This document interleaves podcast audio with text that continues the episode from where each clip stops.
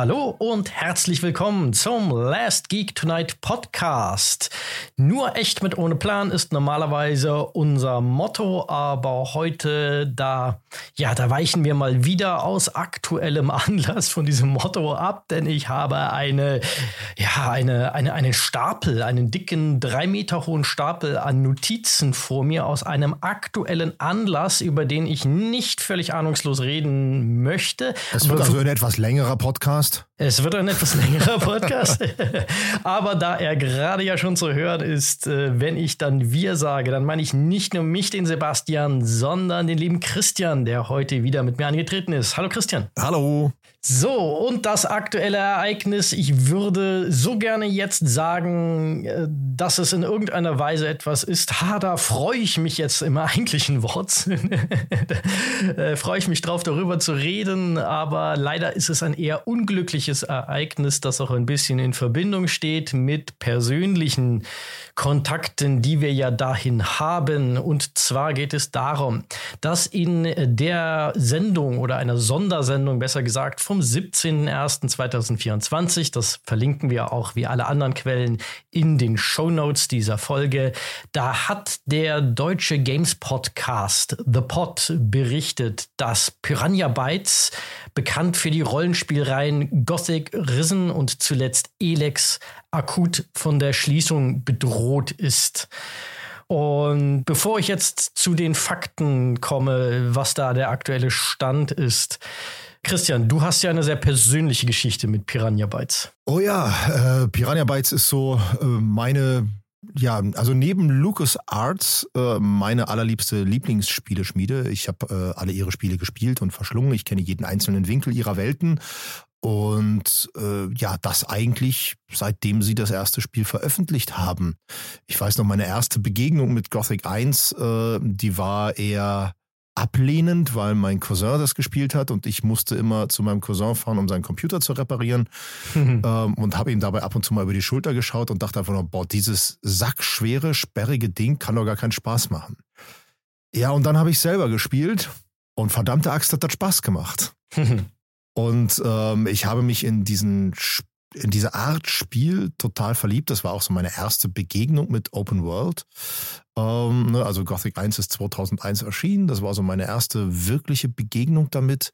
Ich glaube, Morrowind habe ich später gespielt, ist glaube ich auch später erschienen, aber das kann ich, kann ich mich jetzt irren. Auf jeden Fall Gothic war so meine erste Begegnung damit.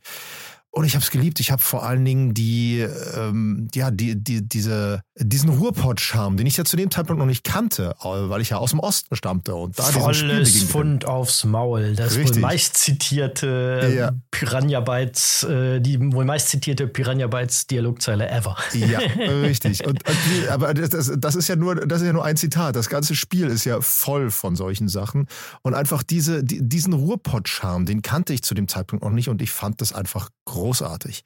Ich habe mich da rein verliebt. Ich habe schon dann auf Gothic 2 habe ich sehnsüchtig gewartet. Gothic 2 zählt bis heute zu meinen Lieblingsspielen. Das ist, das ist einfach fantastisch. Ja, und ich habe ihn auch die Treue gehalten, dann auch in schwierigen Zeiten wie ne, Gothic 3. Äh, da, wenn wir da jetzt anfangen würden, drüber zu reden, dann hätten wir alleine einen Podcast voll. Äh, wir streifen das später. Genau, Gothic 3 und das Joe Wood Desaster und so weiter und so fort. Da wurde schon so viel drüber gesprochen, wir werden das nur streifen. Ähm, und als dann Risen rauskam und auch wieder so eine Gothic-ähnliche Welt kreierte, war ich sehr glücklich. Dann haben sie dann neue Schritte gewagt mit Risen 2 und dem Piratengenre, was ja im ersten Teil nur angedeutet war. Ähm, und dann jetzt ihre neueste Welt, die Elex-Welt, die habe ich ja mit, äh, mit, dem, mit dem ersten Teil äh, sehr, sehr gefeiert. Halte ich bis jetzt auch für eine wirklich großartige Welt, die sie da geschaffen haben.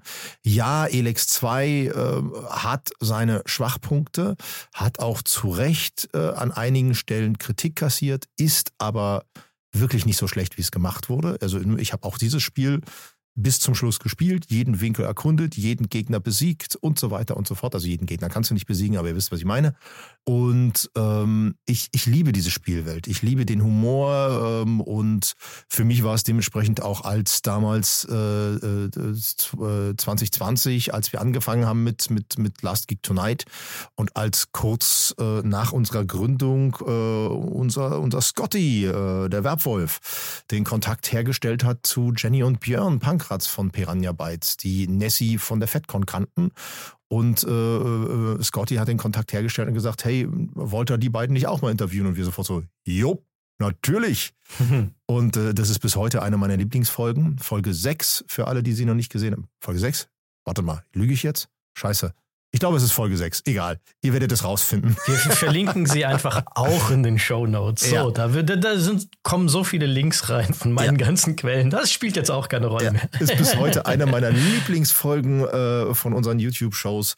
Ähm, und dann, dann haben wir die beiden ja auch noch kennengelernt. Wir waren bei einem Konzert von Björn. Äh, die beiden waren dann auch auf der FedCon und man hat sich bei der Gamescom getroffen. Und äh, natürlich eins meiner persönlichen Highlights, als wir dann tatsächlich letzten Sommer äh, äh, eingeladen waren zum, ja, eventuell nun mhm. letzten Piranha Bytes Sommerfest und äh, in den heiligen Hallen von Piranha Bytes waren, von Jenny eine Tour dort durchgekriegt haben, äh, uns alles angucken konnten, wo diese Magie entsteht und so und äh, ganz, ganz toll und das werde ich für immer in meinem Herzen bewahren und dementsprechend, als du mir diese Nachricht geschickt hast, dass äh, Piranha Bytes wahrscheinlich geschlossen wird, dass es Hinweise gibt, mir den Podcast weitergeleitet hast, da ist mir, äh, da ist mir alles aus dem Gesicht gefallen. Das war tatsächlich, das hat mich sehr getroffen, sehr beschäftigt. Das, äh, das, das, das berührt mich immer noch zutiefst, weil man nun mit den beiden verbunden war, weil ich mit den Spielen eine äh, ja mittlerweile 23-jährige Liebesgeschichte äh, habe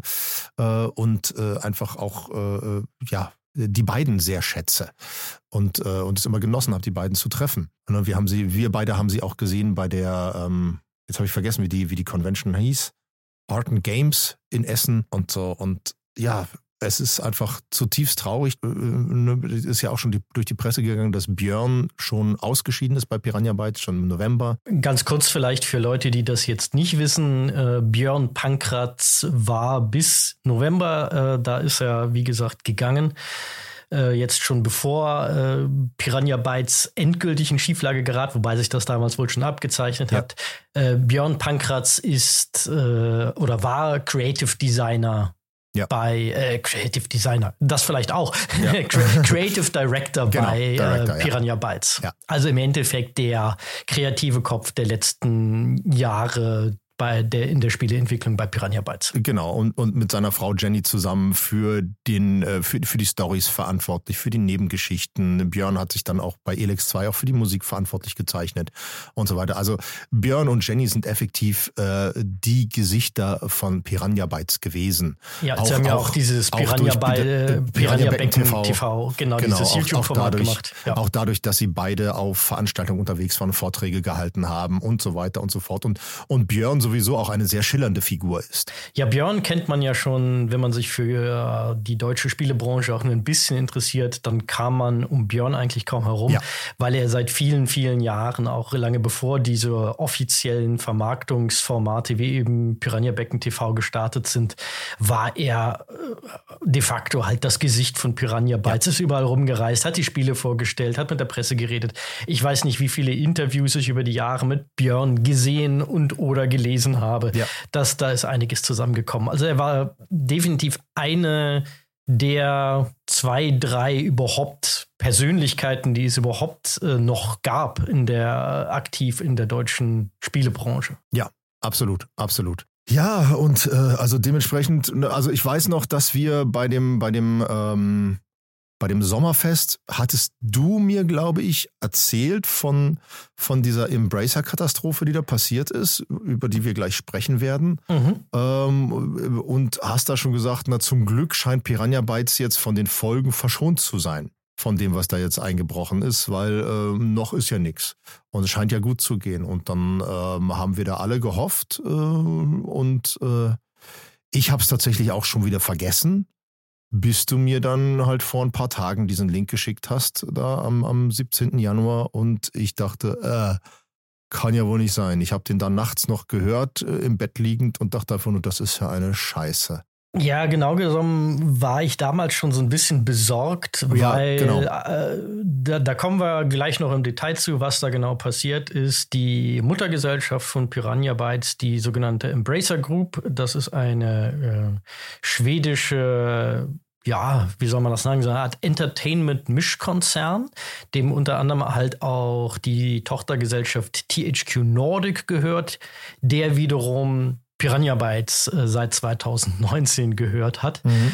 Und damals hatte halt ähm, die Embracer Group angekündigt, dass man aufgrund eines, ja, eines gescheiterten Investment-Deals halt jetzt auf einen Sparkurs, einen Konsolidierungskurs gehen müsse und deshalb äh, damit zu rechnen sei, dass auch einige Projekte eingestellt und dementsprechend auch Studios, die daran arbeiten, eventuell äh, geschlossen werden müssten. Aber sie hatten halt es so formuliert, dass ähm, nur Projekte eingestellt würden, die noch nicht angekündigt sind. Ja. Und da habe ich schon so gedacht, so, hm, ja, könnte natürlich jetzt Piranha Bytes auch betreffen, weil ihr jüngstes Projekt, auch dazu kommen wir gleich, ist ja also war zu dem Zeitpunkt und ist jetzt eigentlich streng genommen auch immer noch nicht offiziell angekündigt, ja. auch wenn alle Spatzen in der Branche es von den Dächern pfeifen, dass es sich dabei um Elex 3 handelt, aber es gibt halt keine offizielle Ankündigung. Mhm. Und dementsprechend dachte ich schon damals so, ja, 50-50, sagen wir es mal ja, so. Ja, ich, ja. ich, weiß, ich weiß dass, wir, dass du da sehr in Sorge warst äh, und ich einfach äh, Hoffnung hatte, mhm. dass sich das nicht bewahrheitet. Ähm, ja, und nun ist es irgendwie traurige Wahrheit. Ich meine, es ist noch nicht vorbei. Ähm, Piranha Bytes versucht noch zu überleben. Ähm, aber was man definitiv jetzt schon sagen kann, ist, ähm, dass effektiv das Piranha Bytes, wie man es kannte, äh, selbst wenn sie es jetzt schaffen und, und einen Verkauf äh, irgendwie hinkriegen äh, an eine andere Firma und weitermachen dürfen, kann man einfach sagen, mit dem Ausscheiden von Björn und Jenny wird das Piranha Bytes, was weiter existieren könnte, nicht mehr das Piranha Bytes sein, was es gab. Denn äh, ja, Björn und Jenny waren halt für Story Development und so weiter, waren so ein bisschen die führenden kreativen Köpfe und, und haben dem Ganzen die Stimmen gegeben. Um Gott, damit möchte ich um Gottes Willen nicht äh, das, was die anderen gemacht haben, schmälern, um Gottes Willen. Aber äh, ich glaube, man kann das schon so formulieren und dementsprechend, egal was jetzt kommt, Piranha Bytes wird einen anderen Klang haben. Ja, ich meine, Chancen und Herausforderungen äh, sind zwei Wörter, die, die sind oft enger verwandt, ja. als äh, man das auf den ersten Blick denken würde. Aber bevor wir zu tief da jetzt einsteigen ja. und so krümelweise jetzt so durchschimmert, was wir, mhm. also was da jetzt passiert ist, würde ich sagen, machen wir doch erstmal einen kleinen Überblick. Ähm, vielleicht ganz kurz noch zur Einordnung. Piranha Bytes, du hast ja schon gesagt, 2001 mit Gothic, ein ähm, relativ spektakuläres spektakulären, sowohl technisch als auch inhaltlich Open-World-Rollenspiel 2001 auf der Bildfläche erschienen. Die Firma wurde aber schon, mal, schon im Oktober 1997 gegründet. Ja. Lustigerweise in Bochum, also mhm. in unserer, unserem äh, ja, Last Geek Tonight Sitz und unserer aktuellen Heimatstadt. Die sind dann aber, ja, 2003, glaube ich, sind die nach Essen gezogen und seitdem waren sie dort ansässig. Es handelt sich dabei also um eine der ältesten deutschen Spielefirmen überhaupt, ja. also die noch aktiv ist. Die einzige deutlich ältere ist äh, Blue Byte, heute als äh, Blue Byte Ubisoft, Ubisoft Blue Byte, ich weiß gar nicht wie rum bekannt. Ähm, Blue Byte ist halt noch älter und die sind jetzt vor langer Zeit schon von Ubisoft geschluckt worden, aber zumindest so halb haben sie ihre Identität noch. Wie viele Leute jetzt, die im Ur-Blue Byte mal drin waren, jetzt noch dabei sind, kann ich dir auch nicht sagen, ob da mhm. überhaupt noch jemand ist, außer dem Hausmeister. Ja. Überhaupt der. Die Piranhas ja. waren halt die Piranhas. Natürlich auch mit teilweise wechselnden Besetzungen, aber ähm, äh, es waren immer die Piranhas. Das, das Urteam ist größtenteils zusammengeblieben. Ja, zumindest sind so gewisse Staffelstäbe halt genau. immer wieder über, übergeben genau. worden. Ähm, Björn, äh, der es, ja es, es war einfach immer dafür gesorgt, dass Blue, äh, dass der Blue Bytes, dass Piranha Bytes äh, äh, seine Identität behält. Dafür war immer gesorgt. Egal, genau. wer jetzt gekommen ist, wer gegangen ist. Also mit dem Michael Rüwe war ja ein Gründungsmitglied ja. auch noch dabei als Geschäftsführer. Der Björn Pankratz war seit 2000 1999 ist er eingestiegen. 99 also eingestiegen? Er ist, äh, genau, er ist sogar noch vor Erscheinen von Gothic 1 okay. eingestiegen, hatte aber mit Gothic 1, aber da äh, darf man mich gerne korrigieren, ich glaube mit Gothic 1 hatte er selber noch gar nicht viel zu tun. Nee, das ist halt auch mein Kenntnisstand, dass er letztendlich dann sehr viel kreative Verantwortung mit Gothic 2 übernommen hat. Genau. Äh, Gothic 1 ist meines Wissens von Alexander Brüggemann und Mike Hoge primär mhm. entwickelt worden. Ja. Ähm, Alexander Brüggemann ist ja leider schon verstorben ja. nach längerer Krankheit 2013, ja. wenn ich mich äh, nicht das ganz täusche. Hinkommen, das müsste ich jetzt googeln, aber es müsste Januar hinkommen, ja. 2013. Ja, ich habe mal die Wikipedia-Seite hier nebenbei ganz kurz offen, dass ich jetzt keinen Quatsch erzähle. Ja, wie gesagt, ein absolutes Traditionsstudio und eines der ältesten deutschen Computer- und Videospiele-Entwicklungsstudios überhaupt. Dementsprechend, ja, ist da wirklich ein Stück deutscher Videospielgeschichte, das da jetzt geschlossen zu werden droht. Aber mal ganz kurz die Fakten im Überblick. Ja. Das ist, basiert jetzt im Wesentlichen auf Recherchen von The Pot, in dem entsprechend ziehe ich meinen Hut an die Kollegen Jochen Gebauer und André Peschke, die das ganz, äh, also die das vor allem recherchiert haben und mit Leuten auch bei Piranha Bytes direkt gesprochen haben. Dafür können wir keinen Credit übernehmen, das sei nur an dieser Stelle gesagt. Auch die Folge wird natürlich in den Show Notes verlinkt. Die Belegschaft wurde von Piranha Bytes wurde zunächst in Kurzarbeit geschickt, nachdem sich äh, THQ Nordic, also das äh, Mutterunternehmen, das unmittelbare, seit Herbst 2023 bereits aktiv um einen Verkauf des Studios bemüht hat. Also man wollte die auch nicht einfach dicht machen, sondern man hat noch versucht, ein neues Zuhause für Piranha Bytes zu finden. Da war ihnen aber bislang leider kein Glück vergönnt bei diesen Bemühungen. Mhm bereits im November. Ob das nun vor oder nach dem Beginn der Kurzarbeit ist, das ist nicht so ganz klar. Da hat, wie gesagt, Creative Director Björn Pankratz das Studio verlassen, jedoch nicht ausschließlich wegen der drohenden Schließung, sondern tatsächlich wohl auch, so zumindest die Aussage der noch ja, bei Piranha Bytes verbleibenden Mitarbeiter, mit denen die The Pot-Leute gesprochen haben, wegen kreativer Differenzen mit dem Rest des Teams. Ja, wobei ich denke, dass eins das Katalysator, der Katalysator für das andere war, weiß ich aber nicht. Ist nur pure Vermutung. Ja, also so wie ich die The Pot-Leute verstehe, schwelte das wohl schon ein bisschen länger, ja, aber da genau. kommen wir, das werden wir auch nochmal streifen. Warum denn nun eigentlich? Mhm. Das Ganze hat eine gewisse Anbahnung, denn seit einiger Zeit bereits ist auf der Webseite von Piranha Bytes nur noch das Firmenlogo zu sehen und keine Inhalte mehr. Das war so der erste, ja, das erste öffentliche Zeichen, dass hier was nicht stimmt, dass irgendwas schief läuft. Und das YouTube-Format Piranha Becken TV liegt eben auch seit Ende November. Jetzt wissen wir mit dem Weggang von Björn warum. Ja. Auf Eis und die angekündigte nächste Folge, die ist schon nicht mehr erschienen. Ja, also ich, ich weiß jetzt auch nicht, ne, ob es mittlerweile da was Offizielles gibt. Ich glaube aber nicht. Ähm, ich weiß nur, ich hatte zwischendurch mal, also ne, ich hatte Jenny eine Nachricht geschickt, ähm, dass ich das echt schade finde. Ähm, und ich gehe halt auch davon aus, dass sie selber dementsprechend auch nicht mehr da ist. Eine offizielle Bestätigung habe ich dafür nicht. Aber es liegt nahe, das zu vermuten, dass sie beide raus sind. Ja. Da sie gemeinsam ja ähm, kreativ die kreativen Köpfe hinter ja. der Elex-Stories jetzt waren, liegt das nahe. Warum das nahe liegt, wird sich dann äh, gleich, äh, glaube ich, deutlich werden. Ja. Die andere Anbahnung, die so ein bisschen ein Warnsignal war, dass zwischenzeitlich auch eine vom Bundesministerium für Wirtschaft und Klimaschutz, äh, ich nenne es in Zukunft, weil das doch äh, a mouthful ist, wie die mhm. Amerikaner sagen, nur noch das BMWK, eine von diesem Ministerium gewährte Förderung in Höhe von 3,17 Millionen Euro für ein Piranha Bytes Projekt mit dem Codenamen Wiki 6 wie gesagt, alle in der Branche sagen, äh, schlecht gehütetes Geheimnis ever, das ist Elex 3.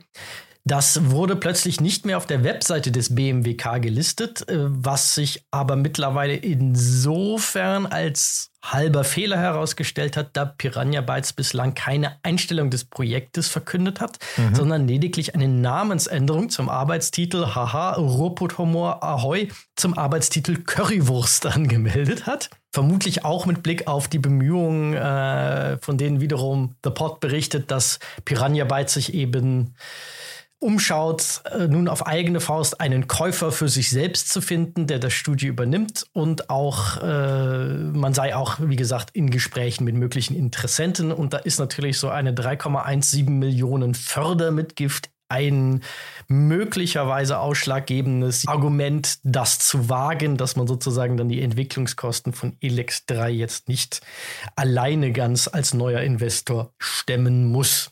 Um diese Verkaufschance außerdem weiter zu begünstigen, hat die Muttergesellschaft THQ Nordic äh, mit Sitz in Wien, zu der Piranha Bytes seit 2019 gehört, und die ihrerseits wiederum, wie gesagt, dem schwedischen äh, Konzern Embracer Group gehört. Ähm, THQ Nordic hat Piranha Bytes angeboten, dem Studio die Markenrechte an Elex im Verkau äh, Falle eines Verkaufs zu überlassen, damit es gegebenenfalls die Entwicklung von Elex 3 fertigstellen könnte und nicht etwa die entweder einstellen muss oder eine neue Identität draufklatschen ja. muss. Der Release von Elex 3 ist aktuell für das Jahr 2026 geplant, zumindest laut den Förderdokumenten, die beim BMWK eingereicht wurden. Mhm. So, um einen solchen Verkauf hat sich, wie gesagt, THQ Nordic bereits seit Herbst aktiv bemüht, äh, im Rahmen eben eines massiven Sparkurses. Dazu später noch ein bisschen mehr, um mal etwas mehr Kontext zu geben. Und aber noch eine Anmerkung zur Games-Förderung. Diese 3,17 Millionen Euro, die da kursieren, die sind noch nicht komplett ausgezahlt, nur falls sich das jemand so vorgestellt, äh, vorstellt, sondern solche Förderungen werden Zug um Zug zu sogenannten Milestones, also Zwischenergebnissen in der Entwicklung ausgezahlt in Raten. Okay. Ähm, also die letzte Rate wurde dann, ich weiß nicht, ob zur Veröffentlichung oder kurz vor Veröffentlichung fällig, aber wie viel davon genau bislang ausgezahlt wurde, wissen wir aktuell auch nicht. Das ist auch schon wieder so ein Blödsinn, als ob diese 3,17 Millionen Euro nicht sowieso schon effektiv für so ein Spiel nicht ein trockener Furz sind. Aber gut, dazu kommen wir später bestimmt noch. Also, dann äh, gebe ich vielleicht jetzt mal ein bisschen den größeren Kontext. Ähm, wer ist denn überhaupt äh, Embracer und was ist denn da abgegangen? Ja, also, die Urkatastrophe. Ähm, also, die Embracer Group ist in Form diverser Tochtergesellschaften wie THQ Nordic oder auch ähm, PlayOn, äh, ehemals als Koch Media bekannt, abgesehen von Ubisoft, der mit Abstand größte europäische Publisher von Computer- und Videospielen. In den letzten Jahren hat Embracer einen ziemlich rasanten Wachstumskurs verfolgt und der wurde finanziert vor allem durch Fremdkapital, äh, Fremdkapital bei dem Embracer reihenweise und man könnte auch böse sagen, teilweise schien das schon fast etwas wahllos, Spieleentwickler und Publisher gekauft hat, größer aufgebaut, sich vollgefressen und immer neue Projekte angekündigt hat, wohl auch mit dem Ziel, den eigenen Börsenwert zu steigern und so wieder neue Investoren anzulocken, um diesen Wachstumskurs fortsetzen zu können. Ein Kurs, ja, seitdem es schon seit längerer Zeit ein paar Zweifel gab aus verschiedensten Richtungen, sowohl bei äh, Finanzexperten als auch bei Leuten aus der Spielebranche, als auch bei Leuten aus der Spielepresse. Da wurde auch durchaus das böse Wort Schneeballsystem mal in den Mund genommen, dass mhm. eben Embracer sichtlich immer weiter gewachsen ist, äh, mit dem Ziel, größer zu erscheinen, als es eigentlich ist, um dann wieder neues Investmentkapital anzuziehen und so weiter weiter und so fort. Aber eine andere Strategie, die sie auch gefahren sind, ist möglichst prominente Studios und auch die dazugehörigen äh, Marken, also so Traditionsspiele Reihen zu übernehmen in der Hoffnung, dass wenn man das hier dann schon eingebaute ja, Fanpotenzial, das schon eingebaute Publikum, potenzielle Publikum nutzt, dass man dann diesem Pac-Man gleichen Wachstumskurs, wo immer weiter gefuttert wird, um dicker zu werden, dass man dem irgendwann auch mal so ein bisschen Substanz sozusagen in Form von erfolgreichen Projekten verleihen kann. In diesem Sinne vielleicht mal ein ganz kurzer Überblick, welche prominenten Namen da nun mittlerweile zu Embracer Group gehören. Seit 2011, wie gesagt, der Publisher THQ Nordic, der seinerseits Entwickler wie eben Piranha Bytes, aber auch Bugbear Entertainment, äh, bekannt für Wreckfest und Flatout, also vor allem für Rennspiele, oder Appeal gehört. Äh, Appeal Studios kennt man vor allen Dingen, das sind Franzosen, für das legendäre Open World Action Adventure Outcast, das ich auch, äh, mhm. mit dem ich auch eine sehr positive persönliche Geschichte verbinde. Seit 2000 2018 gehört ihnen außerdem der Publisher PlayOn, wie gesagt, vormals Koch Media. Dazu gehören wiederum die Entwickler Fish Labs, bekannt für Galaxy on Fire und zuletzt Chorus, die Dambuster Studios, bekannt für Dead Island 2, Free Radical Design, bekannt für Timesplitters. Seit 2019 gehört ihnen Amplifier Game Invest mit den äh, Tarsier Studios, die zum Beispiel das äh, schöne kleine, äh, die beiden kleinen, muss man sagen, äh, Little Nightmares Spiele gemacht haben. Was ich ja gerade aktuell streame. Seit 2021 gehört ihnen äh, Gearbox Entertainment, äh, hm. die man vor allem für die Borderlands-Reihe kennt und denen, zu denen aber auch das Traditionsstudio Volition gehört oder gehörte, dazu kommen wir gleich. Bekannt für Saints Row, die Red Faction-Reihe und natürlich für die legendären Weltraum-Simulationen Free Space 1 und 2. Und zu denen gehören unter anderem auch die, das werden in unserer Community viele zur Kenntnis nehmen und jetzt anfangen zu zittern, leicht nervös die Cryptic Studios, die Star Trek Online entwickelt haben und betreiben. Aber auch Firmen aus anderen Unterhaltungsbranchen gehören äh, im Übrigen zu der Embracer Group. Das heißt, deshalb habe ich am Anfang auch gesagt, Entertainment-Mischkonzern. Die sind jetzt also nicht nur in der Videospielbranche, sondern auch in anderen Unterhaltungsbranchen aktiv. Ihnen gehört zum Beispiel Dark Horse Comics oder auch der Brettspielverlag Asmodee. Und seit 2020 gehört ihnen Saber Interactive mit 3D Realms, die kennt man noch von Duke Nukem, mit 4A Games, die kennt man von der Metro-Reihe. Und eine ihrer jüngsten äh, Akquisitionen war 2022 Eidos Montreal, inklusive der Marken, aber sie waren auch der Entwickler von dem neuen Tomb Raider-Spiel und den neuen Deus Ex-Spielen, also Human Revolution und Mankind Divided. Und zuletzt von dem äh, Guardians of the Galaxy-Spiel, das ja auch durchaus relativ viel Lob kassiert hat, aber leider nicht so wirklich gut im Verkauf performt hat. So, Luft holen. Das ist eine Holz. lange, eine lange Liste. Das ist eine ja. Menge Holz, in der Tat. Ja, äh, puh. Da, vieles davon wusste ich noch gar nicht. Äh, einiges ja, vieles nicht. Ähm, und ja, da befürchtet man ja Schlimmstes. Also vor allen Dingen, dass es dann nicht nur die Videospielbranche betrifft, sondern eventuell auch jemanden wie Asmodee. Äh, je nachdem, wie, wie katastrophal das bei Embracer jetzt lief, läuft, wie viel sie noch sparen müssen und mhm. so weiter kann das ja tatsächlich echt böse enden. Ne? Dark Horse Comics sind, glaube ich, immer noch die, die, die äh, äh zumindest im englischsprachigen Raum, glaube ich, die Star Wars Comics veröffentlichen. Ah, da bin ich mir unsicher. Ich, falsch liege. Äh, ich, bin mir nicht ganz sicher. Sie haben es mal, oder? Rest, das haben sie lange Zeit. Ich ja. glaube, das ist zum Marvel rübergewandert, nachdem Lucasfilm ah, das, von das erscheint Disney, natürlich logisch, ja. Das, äh, wahrscheinlich, Disney ja. akquiriert wurde, denen ja wiederum Marvel gehört. Ja, erscheint vollkommen logisch, ja. ja, ja. Dann, oh Gott, dann, dann bin ich äh, zehn Jahre zu spät mit meiner Info. also ich weiß jetzt noch gar nicht, wie viel die mit Dark Horse Comics noch genau machen bei ja. äh, Embracer oder ob sie es primär auch wegen der Comicrechte, um daraus auch Videospiele machen zu können, ja. gekauft haben.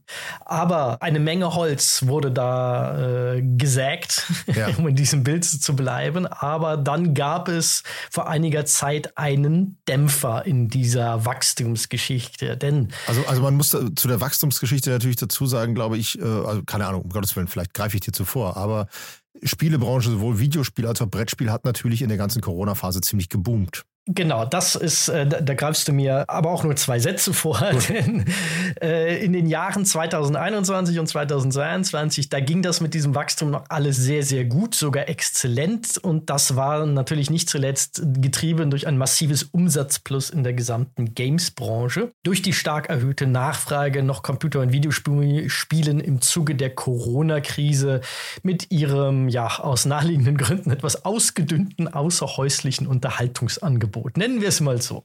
ja, so kann man das formulieren, ja. Oder etwas unfein ausgedrückt, im Lockdown haben die Leute halt gezockt, dass sich die Balken biegen und davon genau. hat die ganze man ist Branche. Mit dem Arsch auf der Couch geblieben. Genau, äh, schön äh, Couch Potatoes gewesen und davon hat die ganze Spielebranche natürlich sehr profitiert und auch Embracer hat da sehr von profitiert, sowohl in puncto Verkaufszahlen von den wenigen Projekten, die denn nun schon fertiggestellt wurden.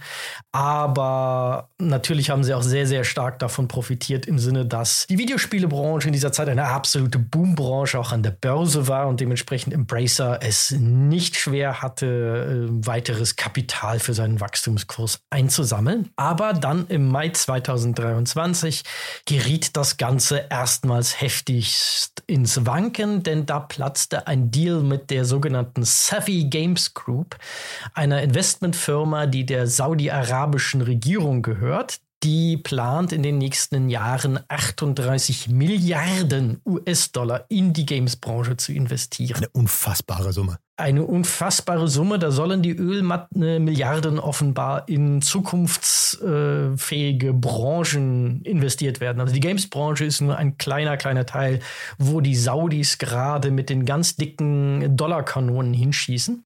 Und auch Embracer führte eben mit der äh, Savvy Games Group Gespräche über ein 2 Milliarden Investment in die Finanzierung diverser Spieleprojekte der Embracer Group, die sich wie der Embracer CEO CEO Lars Wingefors im Oktober 2022 zugab, als doch deutlich komplizierter als ursprünglich mal gedacht und geplant erwiesen. Und im Mai 2023, da platzte dann leider der Deal, den Embracer zu diesem Zeitpunkt schon in trockenen Tüchern sah aus bislang nicht bekannten Gründen. Also es wurde dann bekannt, dass, äh, weil Embracer hat tatsächlich nur gesagt, ne, da ist so ein Deal geplatzt. Äh, genaueres können wir aus äh, Verschwiegenheitsgründen nicht sagen, aber das haben dann Spielejournalisten dann aufgedeckt, dass es sich dabei eben um einen Deal mit dieser sogenannten Savvy Games Group mhm. handelte. So, direkt am Folgetag blieb das an der Börse nicht ohne Folgen. Die Embracer-Aktie stürzte um satte 40 Prozent ab.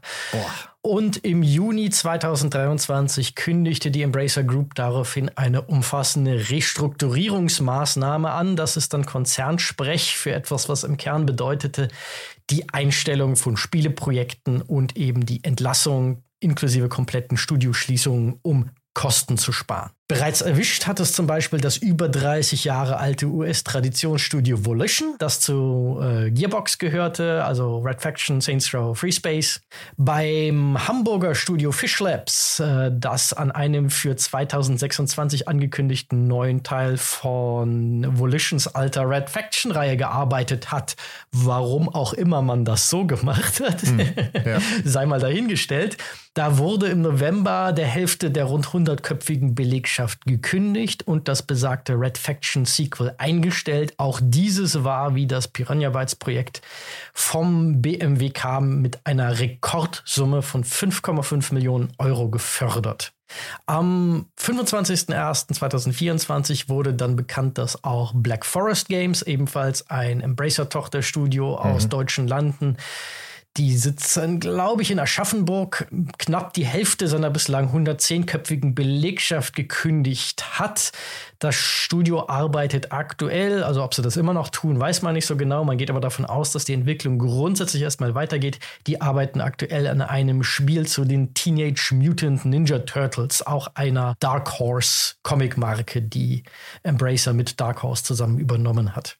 Und am 29.01., also zum Zeitpunkt, wo wir hier aufzeichnen, gestern, berichtete dann Jason Schreier von Bloomberg, dass es Eidos Montreal ein bisschen an den Kragen geht. Und das ist auch sowas, wo ich echt im Strahl kotze. Die arbeiten seit zwei Jahren an einem neuen Deus Ex-Spiel und mhm. nun haben sie 97 Mitarbeitern gekündigt kündigt. Das ist wohl so ungefähr die Hälfte der Belegschaft, wenn ich da richtig informiert bin. Und auch weitere Entlassungen in der näheren Zukunft sind nicht ausgeschlossen, was wohl eine sehr kurzfristige Entscheidung gewesen sein muss, da Eidos Montreal noch im Januar jetzt tatsächlich sogar Stellenanzeigen geschaltet hat und sogar neue Mitarbeiter noch für die Entwicklung von Deus Ex gesucht hat. Also das muss die richtig, richtig kalt erwischt haben.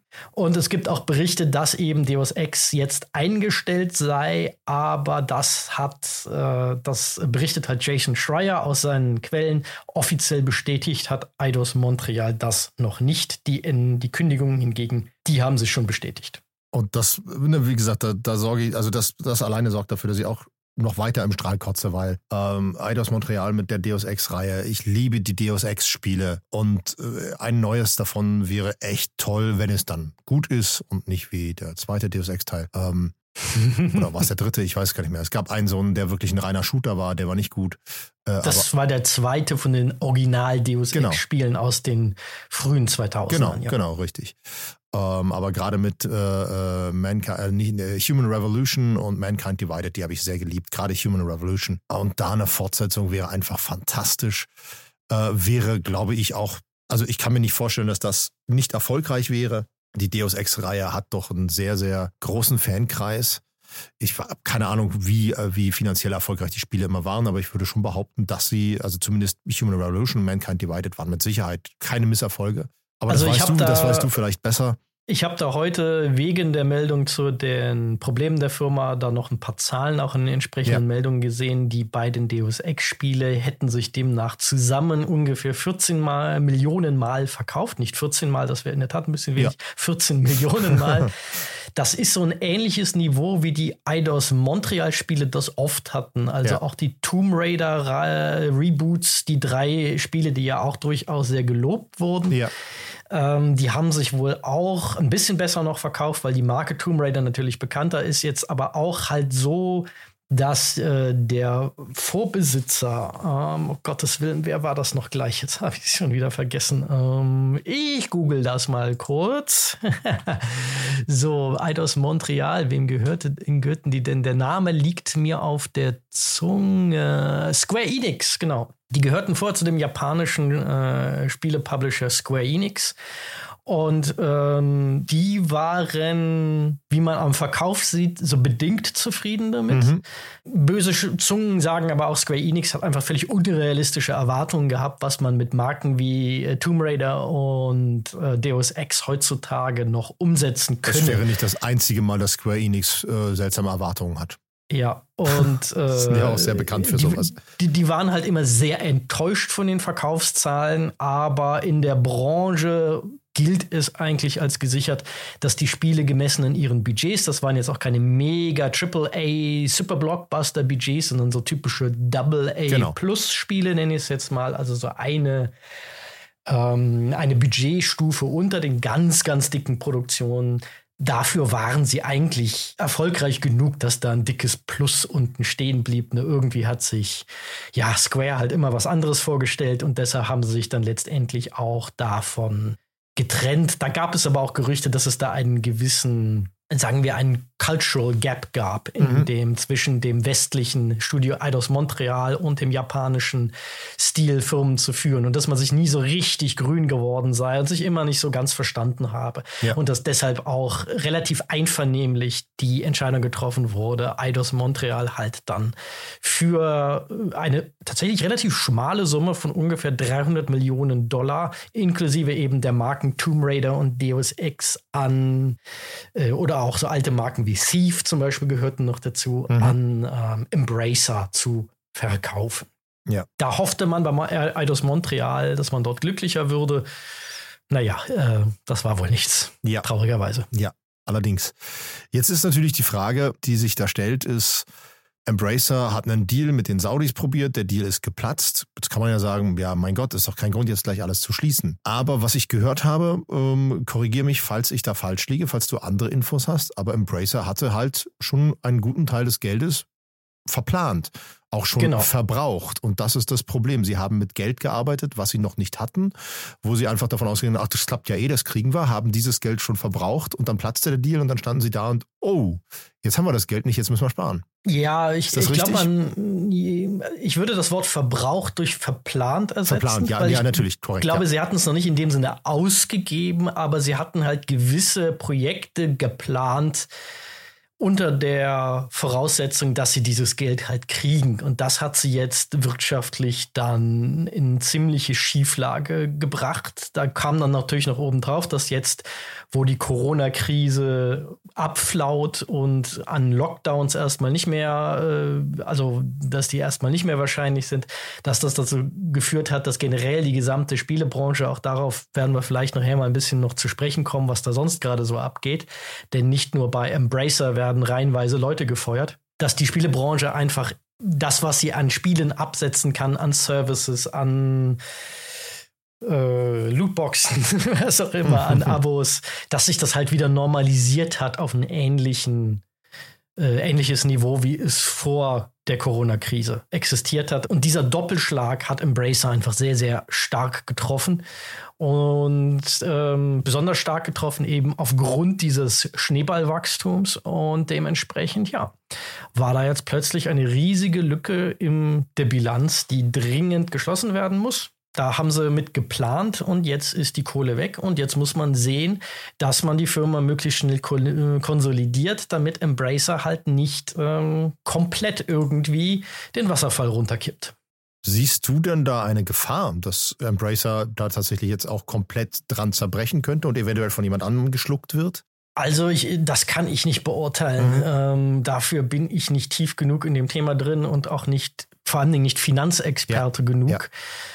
Allerdings so richtig akute Sorgen um die Zukunft der Embracer Group als Ganzes mache ich mir im Moment noch nicht, da beim letzten Quartalsbericht äh, CEO Lars Wingefors verkündet hat, dass nach dem Sparkurs oder auch nicht zuletzt dank des Sparkurses also sagen wir mal, dass es nicht äh, ganz so schlimm geworden ist, wie man befürchtet hatte. Also dass die Zahlen jetzt im letzten Quartal, was den Absatz zum Beispiel anging von neuen, ähm, neuen Veröffentlichungen der Embracer Group, dass die deutlich besser waren, als man eigentlich befürchtet hatte und dementsprechend sich die Lage zusammen mit der Konsolidierung so wieder so ein bisschen stabilisiert hat.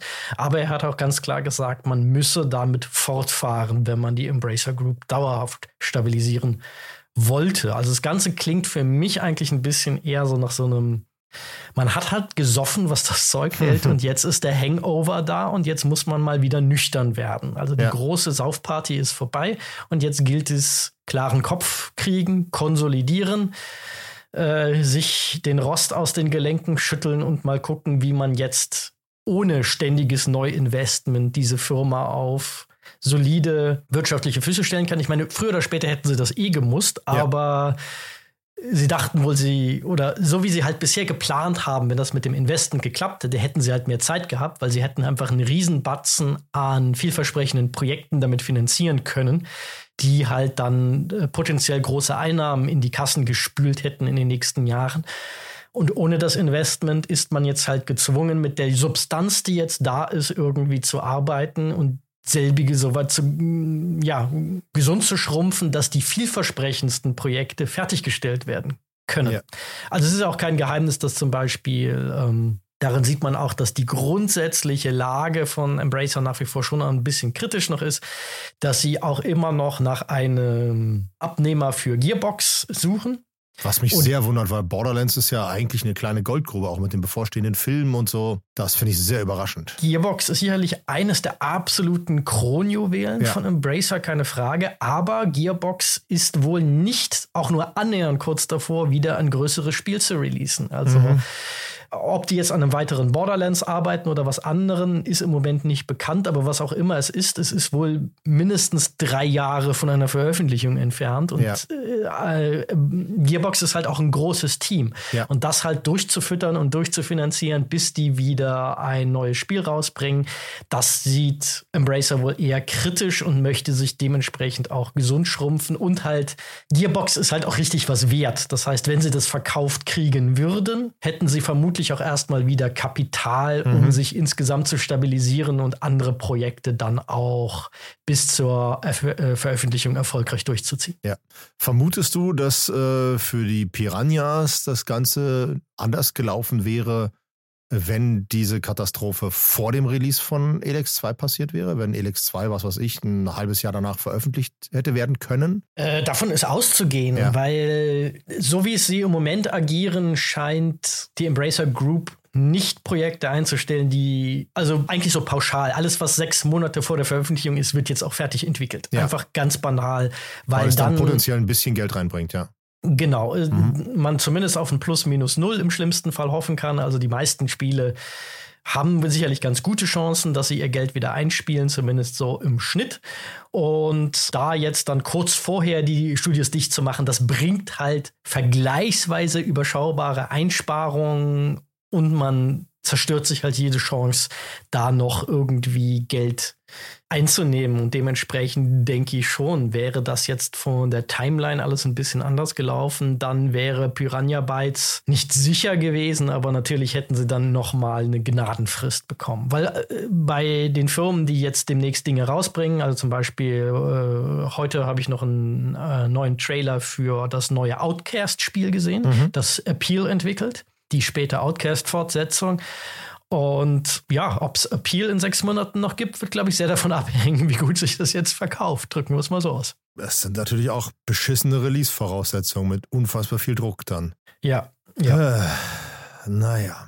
Ja, dann ist jetzt für mich fast so die Frage, in welche Richtung biegen wir jetzt noch mal ab, ähm, ob wir zuerst über die Krise der Games-Branche und Tech-Branche im Allgemeinen Würde sprechen. Würde ich fast sagen, weil das wäre so ein bisschen meine Frage, mhm. so inwiefern denn auch dieses Embracer-Chaos und so weiter, inwiefern hat das Auswirkungen auf die gesamte Games-Branche?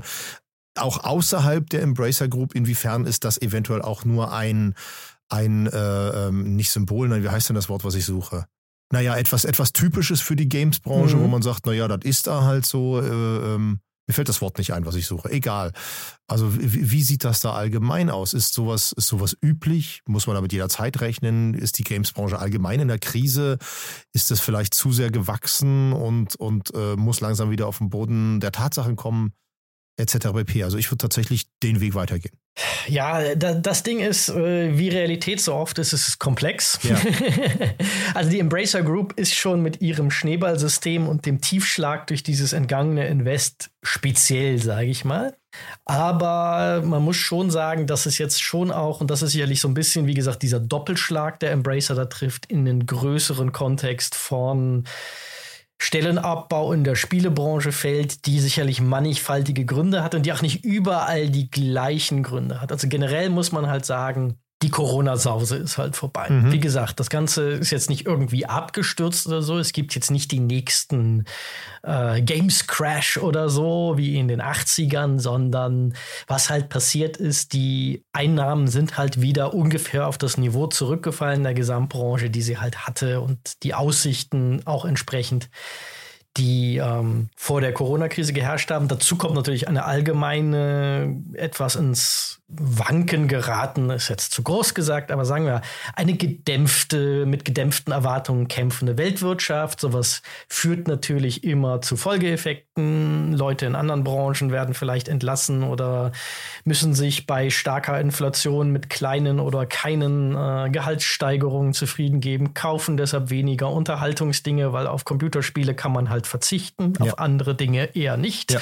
Wohnen muss man, essen muss man, Kleidung am Leib braucht man, aber dann kauft man halt mal weniger Computerspiele, wenn man nicht mehr so viel frei verfügbares Einkommen hat. Und das kommt sicherlich jetzt auch noch oben drauf. Und das hat dazu geführt, dass in der ganzen Branche im Moment ein bisschen international Katerstimmung herrscht. Also mal ein paar Beispiele.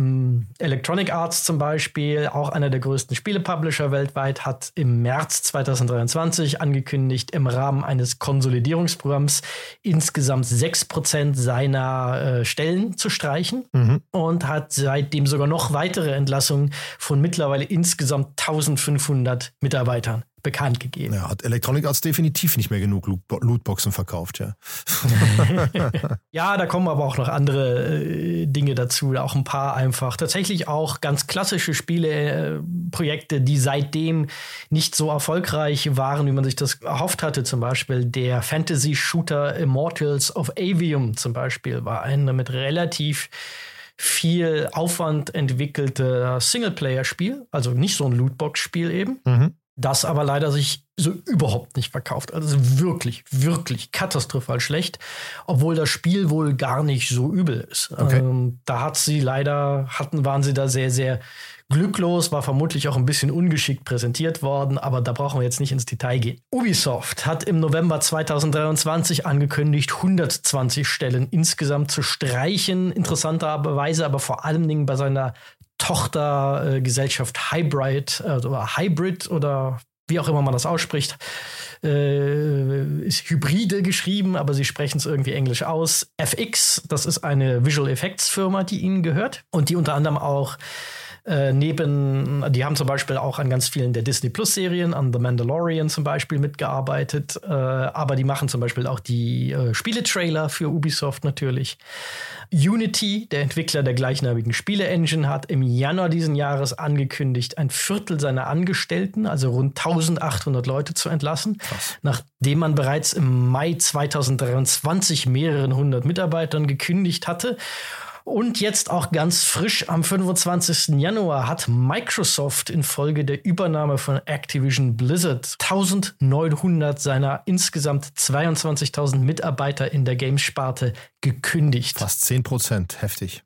Der Grund liegt laut Microsoft in durch die Übernahme von Activision Blizzard entstandenen Doppelstrukturen, mhm. die man nun abbaue. Aber das alleine ist es bei näherem Hinsehen wohl nicht. Das sieht man zum Beispiel daran, dass bekannt geworden ist, dass ein ganzes Blizzard-Entwicklungsteam entlassen wurde, das seit Jahren an einem neuen Survival-Spiel gearbeitet hat, dem aber wohl Microsoft jetzt nicht so die riesen Erfolgschancen eingeräumt hat. Da wurde wohl auch schon sehr lange dran gearbeitet. Der Release war trotzdem noch voraussichtlich Jahre entfernt und da hat wohl Microsoft gesagt, naja, wir bewerten das jetzt nicht so positiv, wie das äh, die bisherigen Besitzer von Activision Blizzard getan haben und da ziehen wir jetzt mal den Stecker. Also im Moment muss man sagen, geht der Sensenmann aber mal im großen Stile durch die Mitarbeiterschaft der ganzen Spielebranche. Da werden links und rechts Leute gefeuert. Und wenn man sich anguckt, dass alleine im Januar irgendwie drei, vier solcher Meldungen jetzt gekommen ja. sind,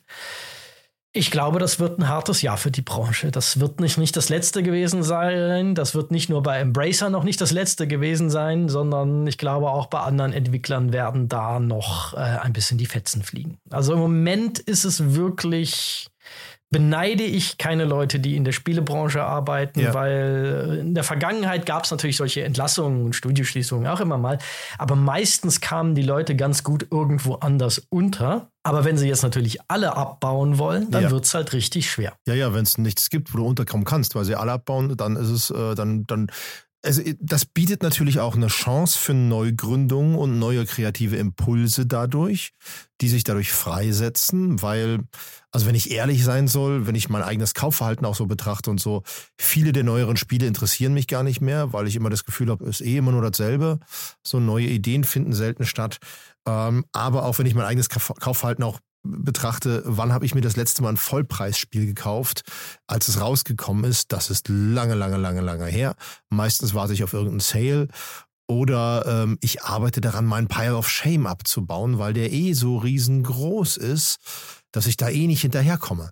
Mhm. Ähm, und wenn man dann noch bedenkt, dass man, wenn man äh, Epic nutzt oder äh, Amazon Prime hat, dass man ja dann auch ständig mit Gratis-Spielen auch noch zugeschissen wird. Und teilweise, wenn man so bei Epic ähm, dann manchmal guckt, was die da pro Woche für ein gratis Spiel raushauen, das dann teilweise so mal fünf Jahre auf dem Buckel hat oder so, mhm. dann ist das schon, schon enorm. Und dann kann ich mir vorstellen, dass dadurch auch viele so eher so Casual Gamer ja gar nicht mehr den Grund sehen, sich überhaupt ein neu erscheinendes Spiel zu kaufen. Sondern, naja, dann da warte ich halt meine zwei Jahre, in der Zeit kann ich mein Pile of Shame abarbeiten, da habe ich noch das Spiel, das Spiel, das Spiel, das Spiel, was mich interessiert und fertig. Und dann geht so ein Spiel in den Sale und dann holt man es dann und dann ist natürlich, dann ist es ein Flop oder äh, macht gerade mal so plus minus null. Schwierig. Und von daher ja, ist die Goldgräberstimmung wahrscheinlich erstmal durch, bis äh, vielleicht dort auch wirklich mal wieder neue Impulse entstehen. Naja, ich glaube, dass äh, ich weiß gar nicht, wie wichtig dieser Faktor für die aktuelle Krise ist. Mhm. Also sicherlich die Frage stellt sich schon länger, wie tragfähig das ist. Also zum Beispiel die Gratisspiele beim Epic Game Store sind ja ein Versuch, diesen Store als Konkurrenten für das alles im, also im PC-Spiele-Sektor alles dominierende äh, Steam, ja. den äh, absoluten Branchenprimus in Sachen Digitalvertrieb von äh, PC-Spielen. Ja ähm, zu platzieren. Und äh, Epic hat ja auch schon Federn gelassen. Auch Epic hat letztes Jahr einen nicht unerheblichen Teil seiner Belegschaft entlassen. Mhm. Vor allem, weil sich Fortnite nicht so gut entwickelt hat, wie sie sich das vorgestellt haben. Also immer noch ein Goldesel, der Dukaten scheißt, dass sich die Balken biegen, Wolltest, aber nicht, wollte ich gerade sagen, ja. nicht so dicke Dukaten, nicht so viele dicke Dukaten, wie das Epic halt mal Ja. in seinen Finanzplänen äh, vorgesehen hatte. Die Entwicklung der neuen Unreal Engine 5, also dieser neuen Generation von Epics, sehr, sehr populärer äh, Computerspiele-Engine, hat halt auch mehr Geld verschlungen als ursprünglich geplant. Das hat sie halt auch sehr finanziell angegriffen. Aber ich meine, es ist ja nicht so, dass die Leute keine Computerspiele mehr spielen. Das um ist Gottes nicht Willen. das, Nein, nein, nein, nein. das zentrale Problem. Also zum Beispiel ganz aktuell, wo du von neuen Chancen spielst, das habe ich jetzt so mit einem Auge wahrgenommen, weil es mich persönlich überhaupt nicht interessiert, aber die, die Meldung ging halt überall rum, dass ein Spiel mit dem schönen Namen Pal World, was wohl so ein äh, Survival-Crafting-Spiel trifft auf Pokémon-Dings ist, das ist von einem ganz kleinen Studio, irgendwie mit 20 Mitarbeitern äh, entwickelt worden, ist jetzt in den Early Access gegangen und hat sich obwohl es noch nicht mal in einem guten Zustand ist, wohl sagenhafte sechs Millionen Mal in kürzester Zeit verkauft. Das heißt, die, die Märchengeschichten der unfassbaren Erfolge aus dem Nichts, die wird es weiterhin geben. Ja. Und was man aber, glaube ich, mit Blick auf den Pile of Shame auch sagen muss, es wurden halt während der Corona-Krise viele, viele neue Projekte angeleiert oder auch viele Teams aufgestockt. Viele Projekte wurden aufwendiger gemacht, als sie ursprünglich mal geplant waren, weil man halt dann doch sagen wir ein bisschen überoptimistisch damit gerechnet hat, dass dieses Wachstum, das in der Corona-Krise erzielt wurde, dass das irgendwie zumindest zu einem guten Teil auch nachhaltig sei. Und das Jahr, das Spielejahr 2023 war absoluter Hammer, was da herausgekommen ist. Auch wirklich an großen, aber auch an tollen Spielen. Also äh, Baldur's Gate 3, das zweite Spider-Man-Spiel, ähm, Starfield ist rausgekommen. Elder, äh, Elden Ring. Elden Ring ist raus. Und ja, war Elden Ring war- 2022. Das war ne? ja Hab ich- ja, stimmt. 2022. Oh Gott, ja, da, ja, Gott, die Zeit rennt so dahin. Elden Ring war 2022, ja. Gott, was, was, was war da noch alles? Äh, äh, wir fallen sie schon gar nicht ein. Hier ist doch noch so, ein- Äh, so, so ein anderes großes neben Baldur's Gate 3, wo man dachte, das muss äh, auch so ein Krach werden und dann ist es aber nicht ganz so gut angekommen. Was war denn das? Ah, Naja, egal. ich kann es jetzt gar nicht sagen. Ja. Aber 2023 war ein, ein, ein Spielejahr, das sich gewaschen hat. Und Ja. ich glaube, auch das Definitiv. allein kann für 2024 jetzt indirekt so ein bisschen zum Problem werden für alle diejenigen, die neue Spiele jetzt rausbringen. Weil natürlich jetzt da so ein bisschen, sagen wir mal, es kommt ein gutes Spiel äh, im Jahr 2024 raus. Das kann durchaus ein ernsthaftes Problem haben, wenn die Leute drei brillante Spiele aus dem Jahr 2023 noch gar nicht gespielt haben und die vielleicht schon ein paar Euro günstiger jetzt zu haben sind. Jetzt vielleicht nicht für 20 Euro, aber sind vielleicht 30 Prozent runtergesetzt, so auf 45, 50 Euro.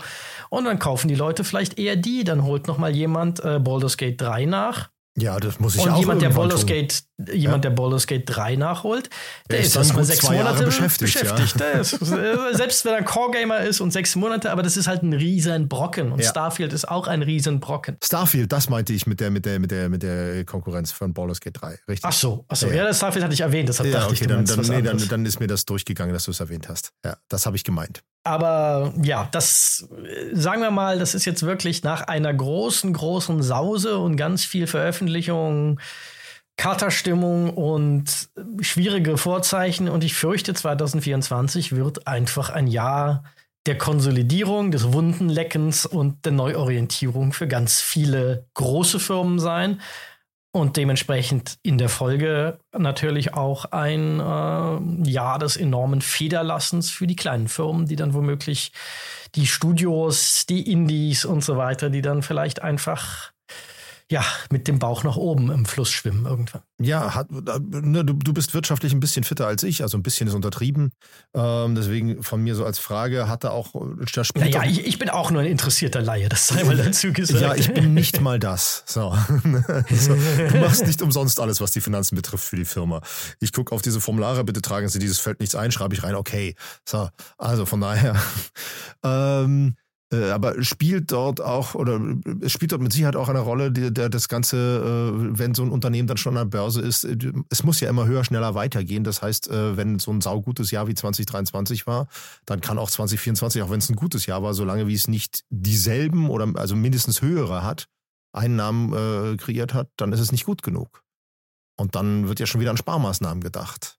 Ja, vor allen Dingen muss man natürlich auch sagen, äh, was immer da ist, selbst wenn die Firmen gar nicht unter unmittelbarem Druck der viel zitierten Märkte, mhm. also der Börsen, der, der ja. Wertpapiermärkte stehen, dann gibt es natürlich andere Drucksituationen. Also bei Microsoft zum Beispiel wurde in den letzten Jahren mit beiden Händen Geld ausgegeben. Ja. Und Microsoft hat auch ganz klar gesagt, das ist auch noch nicht zwangsläufig vorbei. Also man wird vielleicht noch weitere Studios akquirieren wollen, weil Microsoft hat lange Jahre jetzt gegenüber Sony es hat schleifen lassen.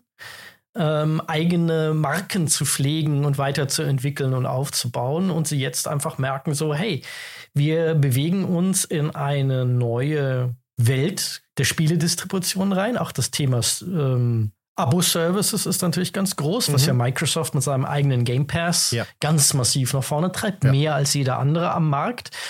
Und wenn das die Zukunft ist, dann brauchen wir Content. Genau wie Netflix und Co. ja auch immer sagen, wir brauchen Content. Ich wollte gerade fragen, ist das vielleicht eine, auch eine ganz ähnliche Situation wie jetzt, ich sag mal so, die, die ich nenne es mal in Anführungsstrichen Streaming-Krise, wo ja alle, alle Streaming-Anbieter jetzt Preise erhöhen und sagen so, und dann haben wir das Modell, da ist dann ein bisschen Werbung dabei, wenn ihr es werbefrei haben wollt, dann so und so, die ja auch jetzt verzweifelt probieren, neue Wege zu gehen, um das dann doch äh, mal äh, wenigstens rentabel zu machen. Ne? Denn trotz Erfolg erfolgreicher Serien äh, und so weiter hört man dann immer nur, Disney Plus ist nicht rentabel etc. pp. Mhm.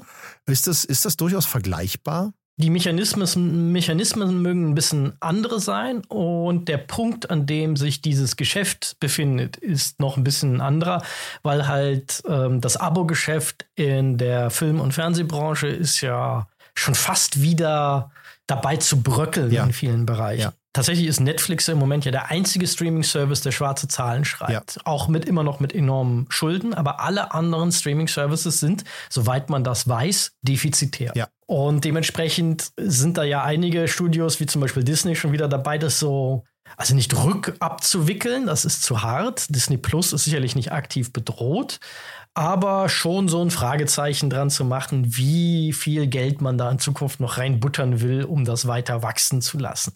Auch äh, Paramount Plus zum Beispiel, weil der Paramount ist sehr, sehr wirtschaftlich gerade sehr, sehr angeschlagen. Da kursiert ja auch, dass die äh, Legendary Entertainment Gruppe gerade ein Angebot gemacht habe, Paramount zu übernehmen sogar. Okay. Da ist, äh, sieht man schon, dass so Kronjuwelen wie zum Beispiel Yellowstone, eine der Aushängeschilder von äh, Paramount Plus, äh, dem Streaming-Service von Paramount, aber auch ähm, jetzt ja Star Trek Prodigy, eine der Star Trek-Serien, ist aus Paramount Plus verschwunden. Jetzt landet wieder landet es wieder bei Netflix.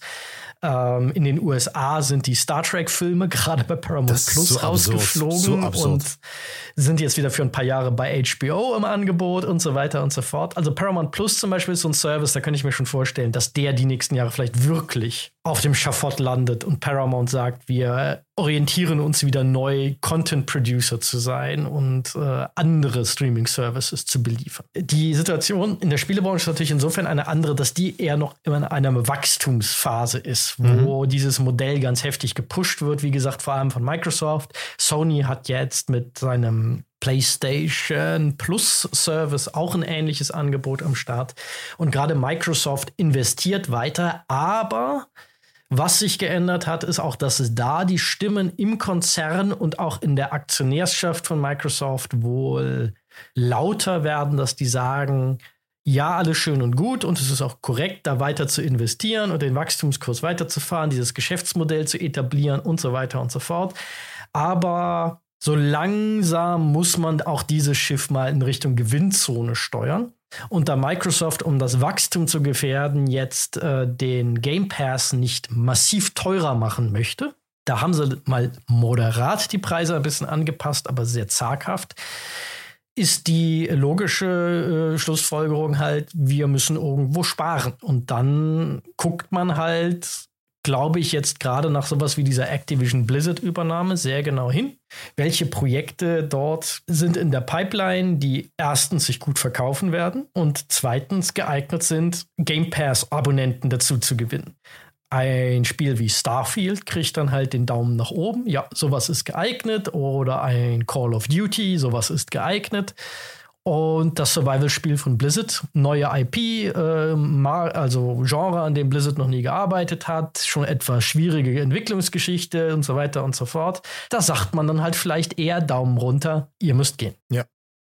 Ja, äh, puh, äh, das, also ehrlich gesagt macht mir das so ein bisschen Sorgen, dass das Ganze äh, eine ähnliche Entwicklung bedingt wie halt auch in der, in der, in der Filmbranche und in der in der äh, ähm, ja in der Serienbranche quasi äh, einer einer Franchise Franchisierung äh, wie immer man das auch nennt.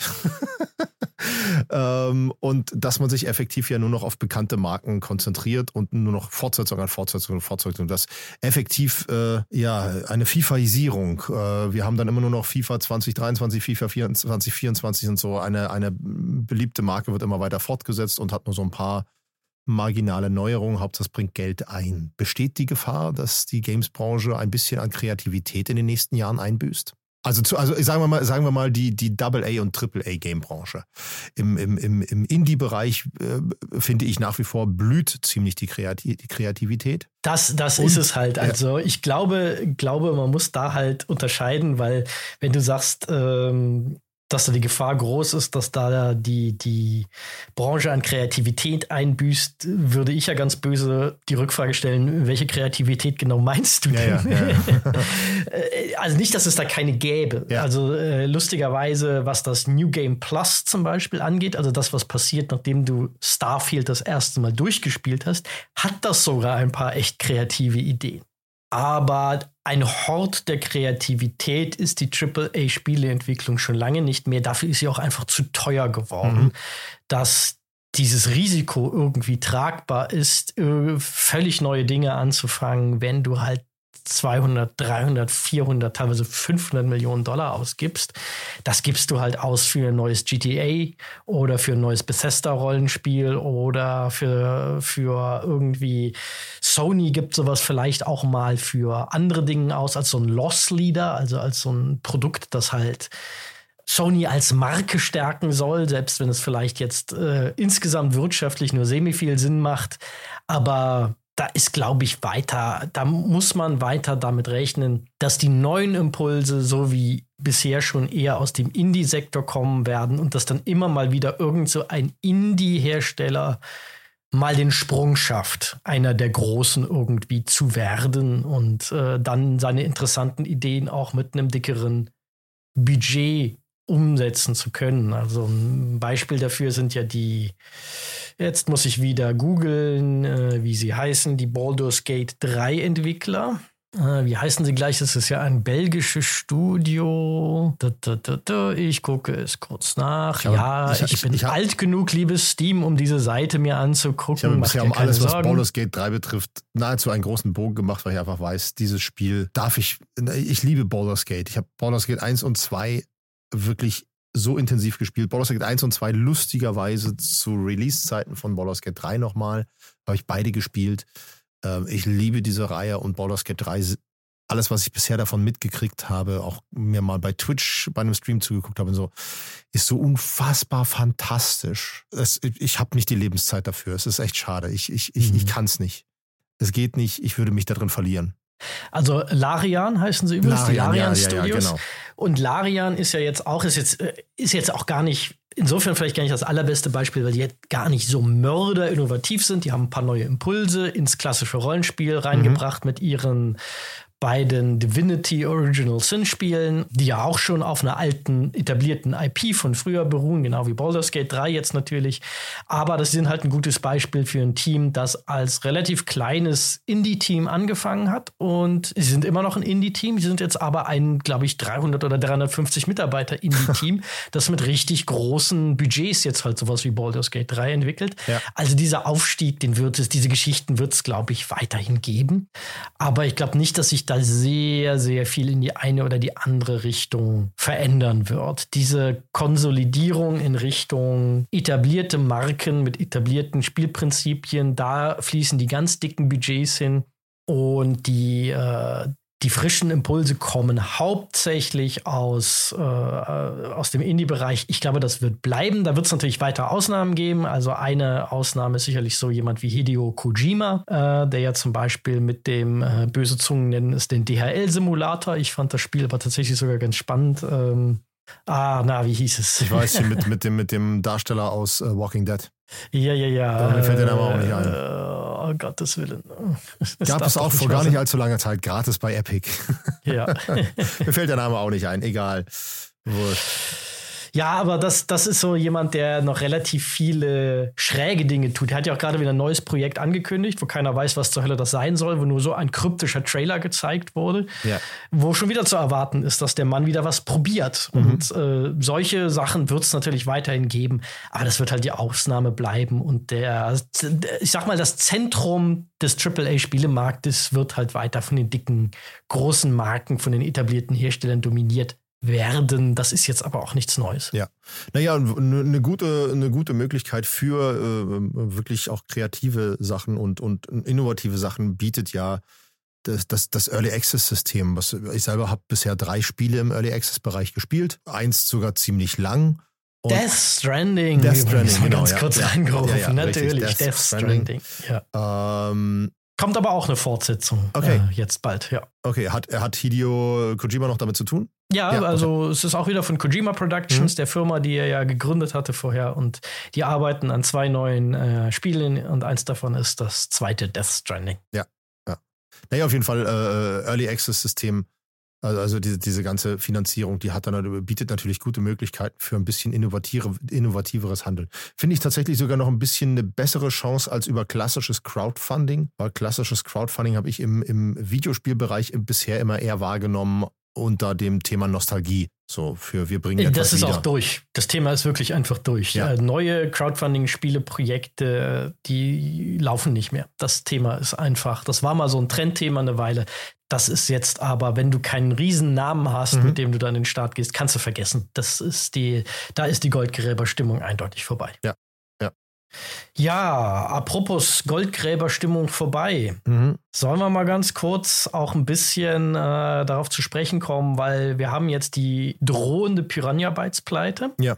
Aber ähm, die weitergehenden Auswirkungen auf die deutsche Spielebranche. Ja, vielleicht mal auch glaube, so, so, ein Blick auf die deutsche Spielebranche mhm. allgemein. Mhm. Ich meine, wir haben ja jetzt mit den Piranhas ein Studio, ne, es ist noch nicht verloren. Ne? Ich zitiere hier aus dem, aus dem aktuellsten Announcement von Piranha Bytes, die ja auf die Gerüchte reagiert haben und eine, eine, eine, eine, äh, eine Ankündigung oder nicht, ein, ein Statement veröffentlicht haben. Da steht mhm. drin, schreibt uns noch nicht ab. Ich habe sie direkt vor mir liegen. Ähm, ja, es stimmt, wir Piranha Bytes sind in einer schwierigen Lage. Unsere Antwort auf all die Meldungen, die gerade im Umlauf sind, ist folgende, schreibt uns noch nicht ab. Und das will auch ich nicht tun, einfach äh, weil mir das so eine Herzensangelegenheit ist und ich drücke da natürlich die, die Daumen. Aber die deutsche Spielebranche allgemein ähm, ne, jetzt mit, mit dem drohenden Verlust von Piranha Bytes, der hoffentlich noch zu vermeiden ist, mit äh, der letztjährigen Katastrophe mit Dedelic, ähm, die, die, ne, die auch irgendwie wehgetan hat mit, mit diesem sehr kreativen, tollen Studio, mit allem, was dann rausgekommen ist und so weiter. Ja, die deutsche Spielebranche ist irgendwie sehr angeschlagen, ne? Ja, ich meine, die deutsche Spielebranche ist natürlich also sie ist nicht wie die deutsche Filmbranche, das wäre zu hart. Nee, also tot ist sie nicht, nee. ja, auch selbst die ist ja nicht tot, aber sie ist halt sehr, sehr. Sie stinkt. Sagen wir nur. Als wäre sie tot. Zu große Teile davon stinken und äh, die in, sind eher die unwahrscheinlichen Nischen, wo ja. dann mal interessante deutsche Projekte entstehen. Und die deutsche Spielebranche hat leider auch das Problem, und das ist kein Problem der Mitarbeitenden. Mhm. Das möchte ich an dieser Stelle betonen. Definitiv. Es gibt exzellente deutsche Studios, es gibt exzellente deutsche Spieleentwickler, aber die Rahmenbedingungen sind nicht besonders gut. Ja. Und große Teile der deutschen Spielebranche und Piranha Bytes ist vielleicht leider auch ein bisschen ein Paradebeispiel bei aller Liebe dafür gewesen, sind nicht so richtig international konkurrenzfähig in vielerlei Hinsicht. Da ist jetzt die Frage, wo fängt man da an? Ich würde mal vorschlagen, wir fangen mal da an, wo auch die, äh, um bei der Parallele zur deutschen Filmwirtschaft zu bleiben, ein großes Problem ist, wie die Förderung in Deutschland für die Games-Branche ausgestaltet ja. ist. Und ich glaube, das ist auch ein ganz guter Anknüpfungspunkt, weil wir haben ja vorhin darüber gesprochen, dass äh, bei Embracer allein jetzt schon zwei große öffentlich geförderte Projekte eingestellt wurden. Ja, unter anderem, unter anderem das mit der Rekordsumme geförderte genau, Projekt. Mit das 5, neue, was war es, 5,5 Millionen Euro? 5,5 Millionen Euro, ja. das neue Red Faction Sequel. Ja. Und ich möchte daran einmal anknüpfen, weil man, es ist wichtig, da mal eine Sache sich zu vergegenwärtigen, die, glaube ich, man nicht auf dem Schirm hat, wenn man das hört. Zum einen, wie gesagt, da haben wir ja drüber gesprochen, diese Fördersummen werden nicht auf einmal ausgezahlt. Mhm. Das heißt, dieses Spielgeld ist jetzt nicht in dem Sinne weg, weg, komplett. Ja. So darf man sich das nicht vorstellen. Es ist aber für die deutsche Spielebranche interessanterweise weg. Und das liegt an einer sehr, sehr seltsamen Besonderheit, wie diese Förderung in Deutschland funktioniert. Ich hole mal ganz kurz ein bisschen aus. Mhm. Äh, im, bereits im Mai 2023 hat nämlich das Bundesministerium für Wirtschaft und Klimaschutz, das BMWK, verkündet, dass es keine weiteren Förderanträge für Spieleprojekte mehr bearbeiten werde, da die Mittel aufgebraucht sind und zwar nicht nur für 2023, sondern auch schon für 2024. Wohlgemerkt im März letzten Jahres. Das ist doch echt ein schlechter Scherz. Denn diese Fördermeldung, äh, Fördermittel wurden nach dem Prinzip, wer zuerst kommt, mal zuerst äh, vergeben und damit ist der gesamte Fördertopf von 70 Millionen Euro, der neben 2023 auch das Folgejahr 2024 abdecken sollte, bereits im Mai 2023 fast komplett ausgegeben worden. Also fast komplett deshalb, weil es noch eingereichte Anträge gab, die wohl auch noch bearbeitet wurden, aber man konnte halt keine neuen mehr einreichen, weil absehbar war, die 70 Millionen sind weg, wenn wir die aktuellen fertig bearbeitet haben.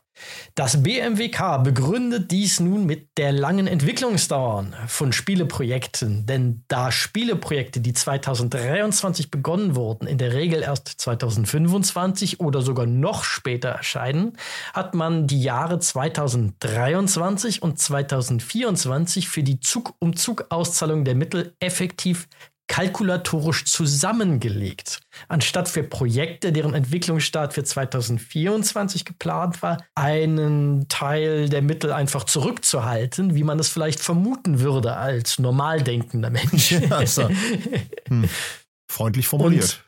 Und normal denkende Menschen gab es natürlich auch unter den deutschen Spieleentwicklungsstudios, die mit der Möglichkeit einer Förderung halt für neue Projekte kalkuliert haben und nun äh, ja, hätte, hätte Fahrradkette in die, äh, das BMWK sagt, ja, ist, ist, ist schon weg. Und das bringt die jetzt natürlich in Schwierigkeiten, weil die mit Investoren vielleicht schon gesprochen haben, äh, dass da man könne die Mittel um so und so viele Prozent mit der Spieleförderung voraussichtlich aufstocken und jetzt sind da keine Mittel mehr da. So, und nun kommt noch eine Besonderheit dazu, wie mit den Mitteln bei Projekteinstellung umgegangen wird.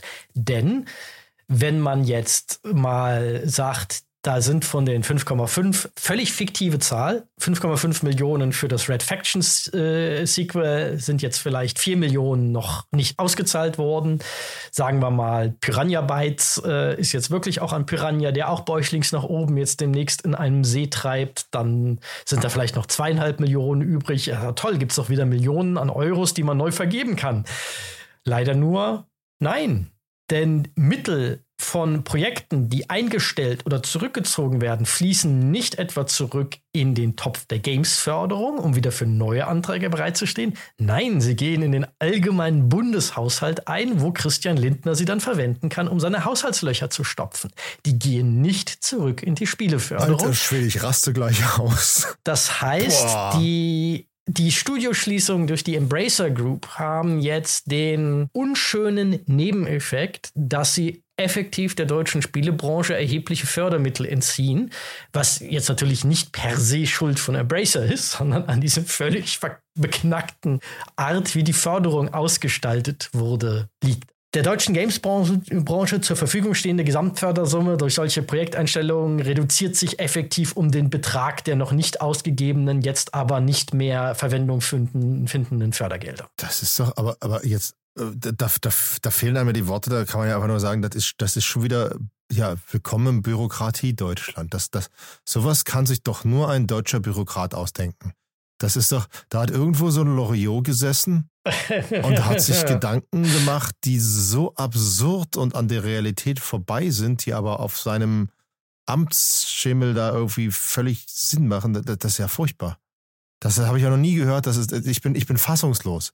Jetzt halte ich fest, gleich wirst du noch gleichzeitig noch fassungsloser sein und sagen, ja natürlich, wie hätte das auch sonst ausgehen sollen? Denn dieses Modell, gegen das vor allem CDU und CSU natürlich sehr laut ätzen und sagen, die Ampel muss sofort etwas unternehmen, das ist äh, noch von äh, CDU und CSU gemeinsam mit der SPD beschlossen worden. Das geht ja, nämlich der sonst, also. Ampelregierung äh, voraus. Also das, ja, das ist doch logisch. Oh, also das ist ja nicht überraschend. Und rat mal, wer der zuständige Minister war. Kommst du drauf? Ich tippe auf Christian Lindner. Nein, das Dann ist, ist es Seehofer. Der, äh, also Lindner kann es ja nicht gewesen sein, weil in der letzten weiß, Regierung weiß, war die FDP ja nicht beteiligt. Ja, nein, nein, nein, nein. Das Spieleförderung Scheiße. lag damals nicht beim Bundesministerium für Wirtschaft. Vielleicht äh, hilft dir das. Nein, ich habe keine Ahnung. Okay. Das Ganze lag, äh, die Zuständigkeit lag nämlich Und in der letzten Bundesregierung. Nein, nein, nein, nicht Jens Spahn. Gesundheits beim Gesundheitsministerium lag mich das würde nicht. Nichts das überraschen. Mich würde nichts überraschen. Die, die Branche mag zwar ein bisschen kränkeln, aber beim Gesundheitsministerium ah. lag es nicht. Das wäre selbst für Deutschland zu schräg, obwohl wir, das ist jetzt die Verantwortung lag beim Ministerium für Verkehr und digitale Infrastruktur. Ach stimmt, ja, jetzt wo du sagst, natürlich. Und der federführende Minister war natürlich unser allerliebster Ex-Verkehrsminister und Pkw-Maut-Supergenie ja. Andi Scheuer. Ja, natürlich. Jetzt wo du sagst, äh, natürlich, klar. Oh Gott. Der hat sich dieses Ding vielleicht nicht ausgedacht, aber er hat es zumindest verantwortet. Drücken wir es mal so aus. Ja, aber äh, jetzt, wo du es aussprichst, ne, na klar, wer sonst? So, also das überrascht mich, das regt mich ja nicht mehr, mehr auf. Das ist so eine, das, das ist ja einfach konsequent. Der Mann war in seiner Beschissenheit einfach vollkommen konsequent. Das ja. ist, also das ist also okay.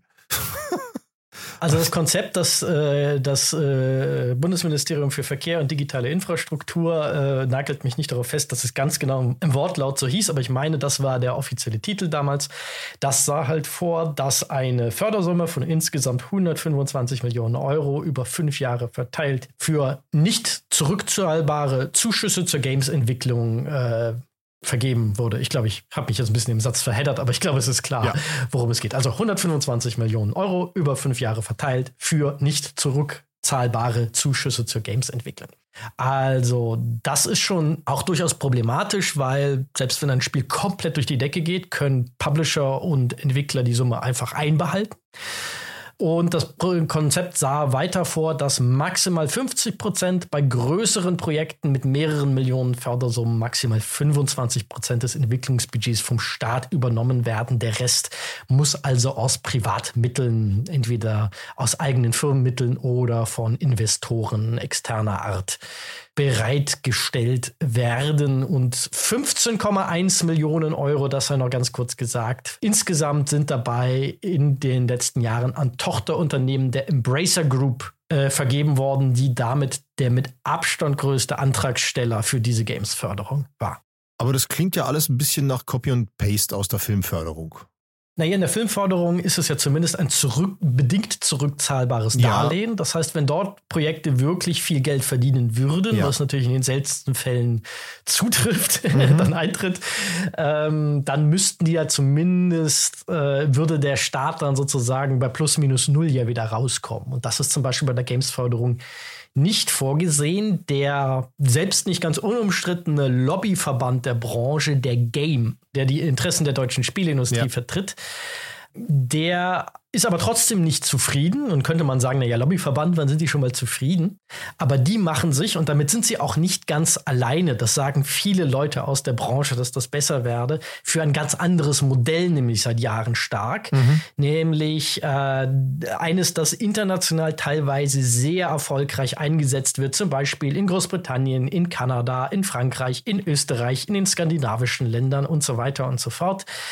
Und zwar, äh, die setzen sich dafür ein, dass es einen deutlich kompakteren Fördertopf gibt, äh, der prinzipiell gar nicht so viel anders funktioniert als der aktuelle, der aber ausschließlich kleineren Entwicklungsstudios offen steht, die wirklich aktiv eine Geldspritze brauchen und dass stattdessen größere Entwickler mit einem Tax Break Modell, also einem Steuervergünstigungsmodell, dass die damit gefördert werden weil die Idee dahinter ist, dass das verhindert, dass eben Firmen wie Embracer gewissermaßen die Fördertöpfe plündern ja. und im Falle eines Scheiterns die eigentlich intendierten Fördereffekte zum Beispiel, äh, dass eine zukunftsfähige, tragfähige Spielbranche, Spielebranche in Deutschland gefördert wird, dass die ausgebaut wird, dass Arbeitsplätze geschaffen werden, dass diese Effekte nicht einfach verpuffen und die kleinen Entwickler als Leidtragende in die Röhre gucken, weil die Fördertöpfe einfach von den Großen leergeräumt wurden. Ja. Aber dem verweigert sich Deutschland bisher immer mit der Begründung, die EU-Rahmenregeln ließen das nicht zu, weil äh, Wettbewerbsverzerrung, bla bla bla. Frankreich, Schweden, Finnland, Österreich, bis vor nicht allzu langer Zeit war ja Großbritannien auch noch EU-Mitglied, die sehen das seit Jahrzehnten anders. Irgendwie haben die das hingekriegt, ohne dass die EU sie verklagt hätte. Also ich halte das für vorgeschoben. Warum man sich da so schwer tut, das kann ich aber auch nicht sagen. Ich habe keine Ahnung, wenn ich ehrlich bin. Ja, ich glaube, man tut sich daran einfach so schwer, weil äh, einfach Deutschland und Digitalität. Und damit ist genug gesagt. Also naja gut, aber es ist am Ende des Tages ja auch nur ein Wirtschaftszweig und es ist ja nicht so, dass es nicht genug Leute aus der Branche gäbe, die äh, haarklein mehrfach erklärt hätten, wie es besser geht und immer wieder äh, eifrig gestikulierend auf die Nachbarländer zeigen, wo es ja anders gemacht wird und deutlich besser funktioniert.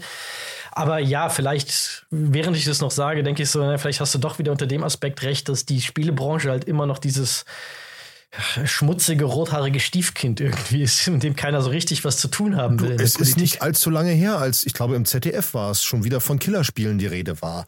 Wo man so sagt, so haben wir das nicht eigentlich hinter uns gelassen. Äh, so, ne? Also, also Deutschland und, und, und Digitalität und die Gamesbranche, das ist äh, in, in, in der Mainstream-Welt immer noch nicht angekommen und auch gerade in unserer politischen Mainstream-Welt immer noch nicht angekommen. Und deswegen wundert mich auch nicht sowas wie, wenn du sagst, hier unter, unter, unter dem Scheuer waren es noch 125 Millionen für fünf Jahre, jetzt sind es 70 Millionen für zwei Jahre. Äh, das ist nichts. Wenn man, wenn, wenn, wenn man das, für, wenn man das für eine ganze Branche als Fördersumme sieht, das ist nichts. Nur damit, ja. damit nichts durcheinander ja. gerät. Die 70 Millionen sind Teil dieser 125 Millionen. Das ist halt das Budget für zwei Jahre aus diesen 125 ja, für fünf Jahre. Okay. Nur, dass das okay. nicht, äh, jetzt sind es noch 70 Millionen, nur, dass das nicht irgendwie okay. äh, missverstanden wird. Das war mir gerade wichtig von den Zuhörerinnen hm, und Zuhörern. Okay, okay. Ja, aber ne, wurscht, 70 Millionen für zwei Jahre, das ist, das ist nichts für so eine Branche.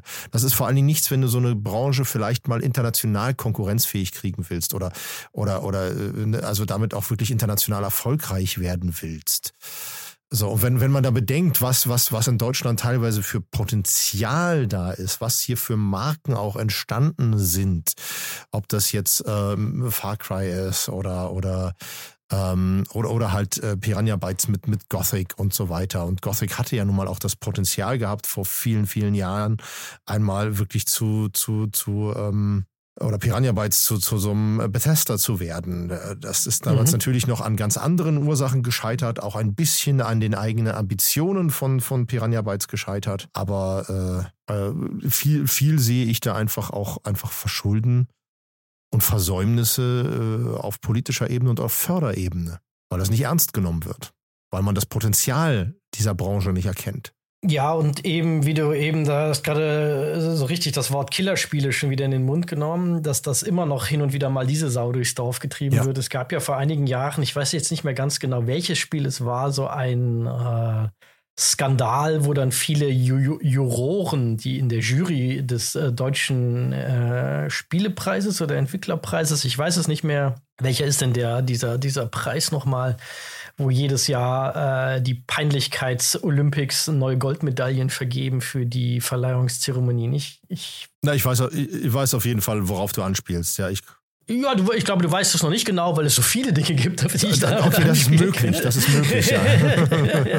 Aber es gab da bei dem Killerspielthema, da, daran sieht man nur immer noch ein bisschen das Verhältnis, wie die deutsche Politik, die ja bei diesem Preis sehr stark mitbestimmt, ähm, was für ein komisches Verhältnis die hat, dass es mal einen Fall gab vor einigen Jahren, wo äh, diverse Jurymitglieder im Protest sich zurückgezogen haben weil die Politik ein Veto gegen eine Preisverleihung in der Kategorie Bestes internationales Spiel für ein Spiel, das halt ab 18 war, eingelegt hatte, mit der Begründung, ein solches Killerspiel könne man nicht auszeichnen obwohl die ganze Jury, Fachjury sich einig war, das ist das Spiel international dieses Jahr. Es ist halt einfach die beste, geilste, großartigste Produktion gewesen.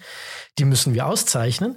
Und dann äh, hat die deutsche Spiele, äh, hat die deutsche Wir äh, Politik mit dem Verleihern dieses Spielepreises ausgekungelt, dass stattdessen das Spiel, äh, eines der Anno-Spiele, das in dem Jahr in der Kategorie Bestes deutschsprachiges Spiel ausgezeichnet wurde, in der Kategorie Bestes internationales Spiel nochmal ausgezeichnet das ist ja ein wurde. Witz. Ich liebe die Anno-Reihe, aber das ist ein Witz. Und zwar wollten, und das wollten sie dann auch noch in der Annahme, dass anscheinend die gesamte deutsche Spielerschaft aus hirnamputierten, sabbernden Vollidioten besteht, die das nicht merken, haben sie versucht, es zu verschleiern, indem sie Anno ausgezeichnet haben, aber unter dem englischen, also dem internationalen Titel, der dann anders lautet, der nicht Anno irgendwas war, sondern äh, Schlag mich tot, weiß nicht mehr, wie der Titel war, aber es hat halt einen anderen Namen mit, in, in, im, im, internationalen ja, Markt. Ja. Und äh, so getan haben, als wäre das ein anderes Spiel. Und das, da waren halt diverse Leute, unter anderem auch der schon erwähnte, äh, heute Mitbetreiber von The Pod, André Peschke, der damals in der Jury saß, die, die, die haben so, auch Heiko Klinge, der immer noch aktuelle Chefredakteur der GameStar, die haben sich dann zurückgezogen aus der Jury und haben auch ein öffentliches Statement abgegeben von wollt ihr uns verarschen, war mehr oder weniger der Titel dieses Statements.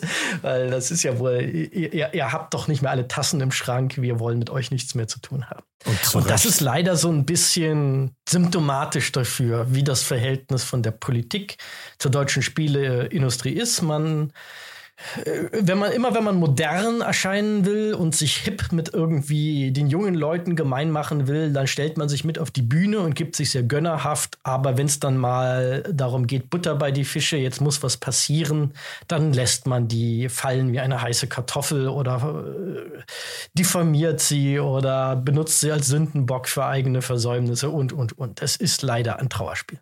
Ja, dem kann ich eigentlich gar nichts hinzufügen. Tatsächlich kannte diese Anekdote noch nicht, aber äh, es überrascht mich nicht. Aber Anno als bestes internationales Spiel ist schon Chapeau, da muss man auch erstmal drauf kommen. Das ist schon wieder, das ist irgendwie auch schon wieder brillant. Das Ach, äh, also mit Anekdoten über die äh, Erniedrigung der Spieleindustrie in ihrem eigenen größten Branchenpreis durch die Politik da kannst du einen ganzen eigenen Podcast ist, zu machen. Ist das, der, ist das derselbe Preis, äh, den, den, den Piranha Bytes damals für Gothic 3 gewonnen hat, wo Björn noch auf die Bühne gegangen ist und sich entschuldigt hat in seiner Dankesrede? Das ist doch, so, ist doch so eine. So, die Anekdote kenne ich gar ist. Das ist eine tolle Anekdote. Finde ich, steht es vielleicht sogar auf der Piranha Bytes Wiki-Seite? Lass mich mal gucken. Uh, uh, uh, es ist auf jeden Fall der Preis, der mal äh, es geschafft hat. Ah, na, wie heißt sie? Ach oh Gott. Ah, ich habe das Gesicht vor Augen, aber mein Namensgedächtnis. Deutsche Komikerin und Moderatorin. Äh, äh Ina, die Inas Nacht macht. Weißt du die? Ach stimmt, dann gab es das sogar zweimal, dass sie eine Moderatorin hatten, die äh, reihenweise dumme Nerdwitze gemacht hat und sich die, die, die Spieleentwickler alle erniedrigt hat, die da unten saßen und eigentlich gefeiert werden sollten. Ich glaube, das haben sie sogar zweimal gemacht. Barbara Schöneberger Ach so, hat ah. auch mal so eine unmögliche äh, Moderation gemacht. Vielleicht ich Aber beide haben. Ich nein, nein, ich glaube, du verwechselst sie nicht. Ich glaube tatsächlich, die Geschichte gab es zweimal, wo reihenweise Witze über stinkende, schweißende, schweißelnde Nerds, die in Kellern sitzen und Killerspiele programmieren, auf dem, beim, bei der Verleihung des deutschen Spielepreises Preises vergerissen äh, worden und die ganzen Entwickler unten saßen und in ihren Sitzen ver, versunken sind vor Scham und sich gefragt haben, ich dachte, wir sind hier, um die Branche zu feiern, nicht um sie mhm. schlecht zu reden. Ja. Und äh, der Deutsche Entwicklerpreis 2006, den hat Gothic 3 in den Kategorien Bestes internationales PC-Spiel, Beste Story sowie Bester Sound gewonnen. Und ne, um Gottes Willen, vielleicht verwechsel ich da jetzt irgendwas, aber wenn ich mich recht erinnere, hat Björn damals sich dafür entschuldigt oder zumindest ein paar Worte dazu verloren, äh, dass ihm leid tut, dass das Spiel in diesem Zustand rauskam. Aber Gott, äh, äh, eventuell streue ich auch jetzt auch etwas, was überhaupt nicht stimmt. Dann möge man mir verzeihen und äh, Steine auf mich werfen. Ich glaube aber, der, die Preisverleihung, von der ich rede, ist der DCP, der Deutsche Computerspielpreis. Möglich, ja. Und der Deutsche Entwicklerpreis ist nochmal eine andere Veranstaltung. Also diese oberpeinliche Veranstaltung, zu denen ich gerade diese ganzen Geschichten erzählt habe, ist, müsste der DCP sein. Mhm. Ich suche mal parallel, ob ich noch was dazu finde, ob ich das bestätigt finde oder ob ich gerade Scheiße erzähle. Das Ding ist, diese Anekdote würde so super zu Björn passen, so wie ich ihn einschätzen würde. Äh, könnte ich mir das prima vorstellen. Ja, das kann ich mir durchaus auch einfach auf der Ebene vorstellen, dass, glaube ich, vielen Entwicklern das ein bisschen peinlich gewesen wäre nach dem, weil, also zum, zum Kontext für die Leute, die es nicht wissen, Gothic 3 ist halt sehr, sehr überhastet, bevor es richtig fertig war, mit sehr, sehr vielen Fehlern und sehr, sehr unfertig auf den Markt ja. geworfen worden. Und Piranha Bytes wusste das. Das ist leider durch den Publisher sehr forciert worden, dem äh, Piranha Bytes damals gehört hatte, ähm, nämlich Joe Wood. Mhm. Und dementsprechend würde es mich jetzt nicht wundern, wenn ähm, dass den Piranha Bytes Leuten ein bisschen peinlich war, jetzt auch noch einen Preis für diese Nummer zu kriegen. Ja. Also ich habe es ich gerade gefunden, noch auf der GameStar-Seite. Äh, Gothic 3 räumte am gestrigen Abend bei der Preisverleihung von GameStar und GamePro auch in den Kategorien Bestes Abenteuerspiel PC und Bestes deutsches Spiel die Auszeichnung ab. Chefentwickler Björn Pankratz ließ in seiner Dankesrede dann auch Selbstkritik anklingen und gelobte für die nächsten Spiele Besserung. Und ich habe irgendwo noch so Zitate gelesen, ähm, äh, die tatsächlich, oder, oder, oder so Kommentare gelesen, die tatsächlich, er war da wohl sehr deutlich in seinen Worten. Okay, ich habe jetzt nur noch ein Thema auf der Liste, ja. zu dem ich aber gar nicht so viel selber jetzt, äh, ich habe auch weiß Gott genug geredet heute, äh, zu sagen habe, aber ich möchte das einfach mal in den Raum werfen, auch einfach mit ein bisschen Ausblick für die Zukunft von Piranha Bytes. Ja. Ich habe ja schon erwähnt, dass Björn Pankratz ja, wie gesagt, im November auch gegangen ist wegen Differenzen mit seinem eigenen Team. Zumindest berichtet das The Pot mhm. unter Berufung auf Gespräche, die sie mit Mitarbeitern, die natürlich anonym bleiben wollten, geführt haben. Also Mitarbeitern, die jetzt noch bei Piranha Bytes sind. Ja. Mehr oder weniger, weil die Belegschaft wurde eigentlich im Dezember komplett gekündigt, aber viele warten jetzt halt noch ab, bevor sie ganz ihre Koffer packen, ob Piranha Bytes vielleicht irgendwie, ob sich ein Käufer findet, der dann die Kündigung rückgängig macht. Aber es wird gemunkelt, dass der Grund für die Konflikte war, dass viele Mitglieder des Teams gerne angesichts der Tatsache, dass die Gothic-Rechte, die lange, lange Zeit bei Joe Wood lagen, die dann aber in Koch Media aufgegangen sind, die ja wieder, wieder wie äh, gesagt, als Playon jetzt Teil von Embracer geworden sind. Das heißt, die Gothic-Rechte sind jetzt wieder im Schoße des Embracer-Konzerns. Das heißt, für Piranha Bytes wäre es im Prinzip jetzt wieder möglich gewesen oder in Zukunft möglich gewesen, wieder Gothic-Spiele zu machen. Ja. Und anscheinend gab es einige Mitglieder im Piranha Bytes Team, die das sehr, sehr gerne gesehen hätten und die gesagt haben, da hätten wir richtig Bock drauf, lass uns das doch machen. Ja. Und so wie es berichtet wird, war das etwas, wo Björn halt gesagt hat, da habe ich aber ehrlich gesagt keine Lust drauf. Gothic war ein wichtiger Teil meiner Spieleentwicklerkarriere, war eine tolle Zeit, aber ich bin damit fertig und ich möchte die Marke Elex weiterentwickeln. Ja. Und dass da ein Konflikt geschwelt hat. Äh, wenn du das so hörst als langjähriger Gothic-Fan, ich habe ja gar nicht so diese persönliche Beziehung zu dieser Reihe, weil ich sie nie nennenswert gespielt habe. Meinst du, das wäre ein besserer Weg für Piranha Bytes für die Zukunft gewesen, als an einer Marke festzuhalten. Ja, ich weiß nicht, ob sich Elex 1 hat sich ja wohl sogar noch ganz ordentlich verkauft, ja. nach dem, was man weiß. Mhm. Elex 2 muss dann leider nicht mehr. Elex 2 muss ein sehr massiver Flop gewesen sein, ja. Da kann man ja schon mal unterstellen, war Elex 1 vielleicht trotz seiner Marke noch erfolgreich, weil äh, die Leute halt einfach noch so ein bisschen gewohnheitsmäßig gesagt haben, naja, neues Piranha Bytes Rollenspiel, die sind schon eigenar äh, eigenartig und aber auch einzigartig in ihrer Machart, da habe ich Bock drauf, kaufe ich trotzdem. Ja. Aber wäre die Marke Gothic vielleicht der bessere Weg nach vorne für Piranha Bytes gewesen? Also ich glaube ja. aber das ist ein zweischneidiges Schwert. Mhm. Äh, also zum einen glaube ich, dass die Marke Piranha Bytes genauso zieht wie die Marke Gothic. Das ist ähm, untrennbar vereint und wenn ein neues Spiel von Piranha Bytes kommt, dann ist mir persönlich ehrlich gesagt scheißegal, ob da jetzt Gothic steht oder Risen oder Elex oder irgendwas völlig Neues. Das sind Piranha Bytes ich weiß, was mich erwartet. Das ist ja auch das, das ist das, was ihnen immer vorgehalten wurde, auch, dass sie ja effektiv immer nur dasselbe Spiel machen. Das stimmt nicht, wenn man die Spiele wirklich intensiv spielt. Ja, der Kern ist derselbe, aber sie haben mit jedem Spiel Neuerungen drin gehabt oder mit jeder Reihe Neuerungen drin gehabt, ähm, die, die, die, die wirklich äh, ja, Neuerungen hinzugefügt haben. Neuerungen drin gehabt, die Neuerungen hinzugefügt haben. Mein Gott, ich bin heute rhetorisch brillant. Mhm. Ähm, aber ihr wisst, was ich meine. Ähm, also ich glaube, ne, also es, es gibt so immer das, das, das, es gibt das schöne Sprichwort nicht lieben weil, sondern lieben obwohl. Ähm, mhm. Und Piranha Bytes ist etwas, die liebt man obwohl. Man weiß um die Schwächen in den Spielen, man weiß um das Raue, man weiß, die Spiele sind nicht perfekt. Ähm, da, das hat Ecken und Kanten. Ähm, und genau das will man auch bei einem Piranha Bytes Spiel. Man, ich, ich will bei Piranha Bytes nicht so ein poliertes AAA-Game, wo irgendwie alles passen muss. Ich will Sachen auch haben, die ein bisschen unfertig wirken, ganz böse gesagt. Das macht den Spielcharme auch aus in dieser Welt, dass du das Gefühl hast, hier stimmt doch was nicht. So, das gehört irgendwie zum mhm. Spielerlebnis für mich dazu bei einem Piranha Bytes Spiel. Und ähm, für mich persönlich kommt jetzt auch dazu, dass ich die Elex-Marke sehr liebe.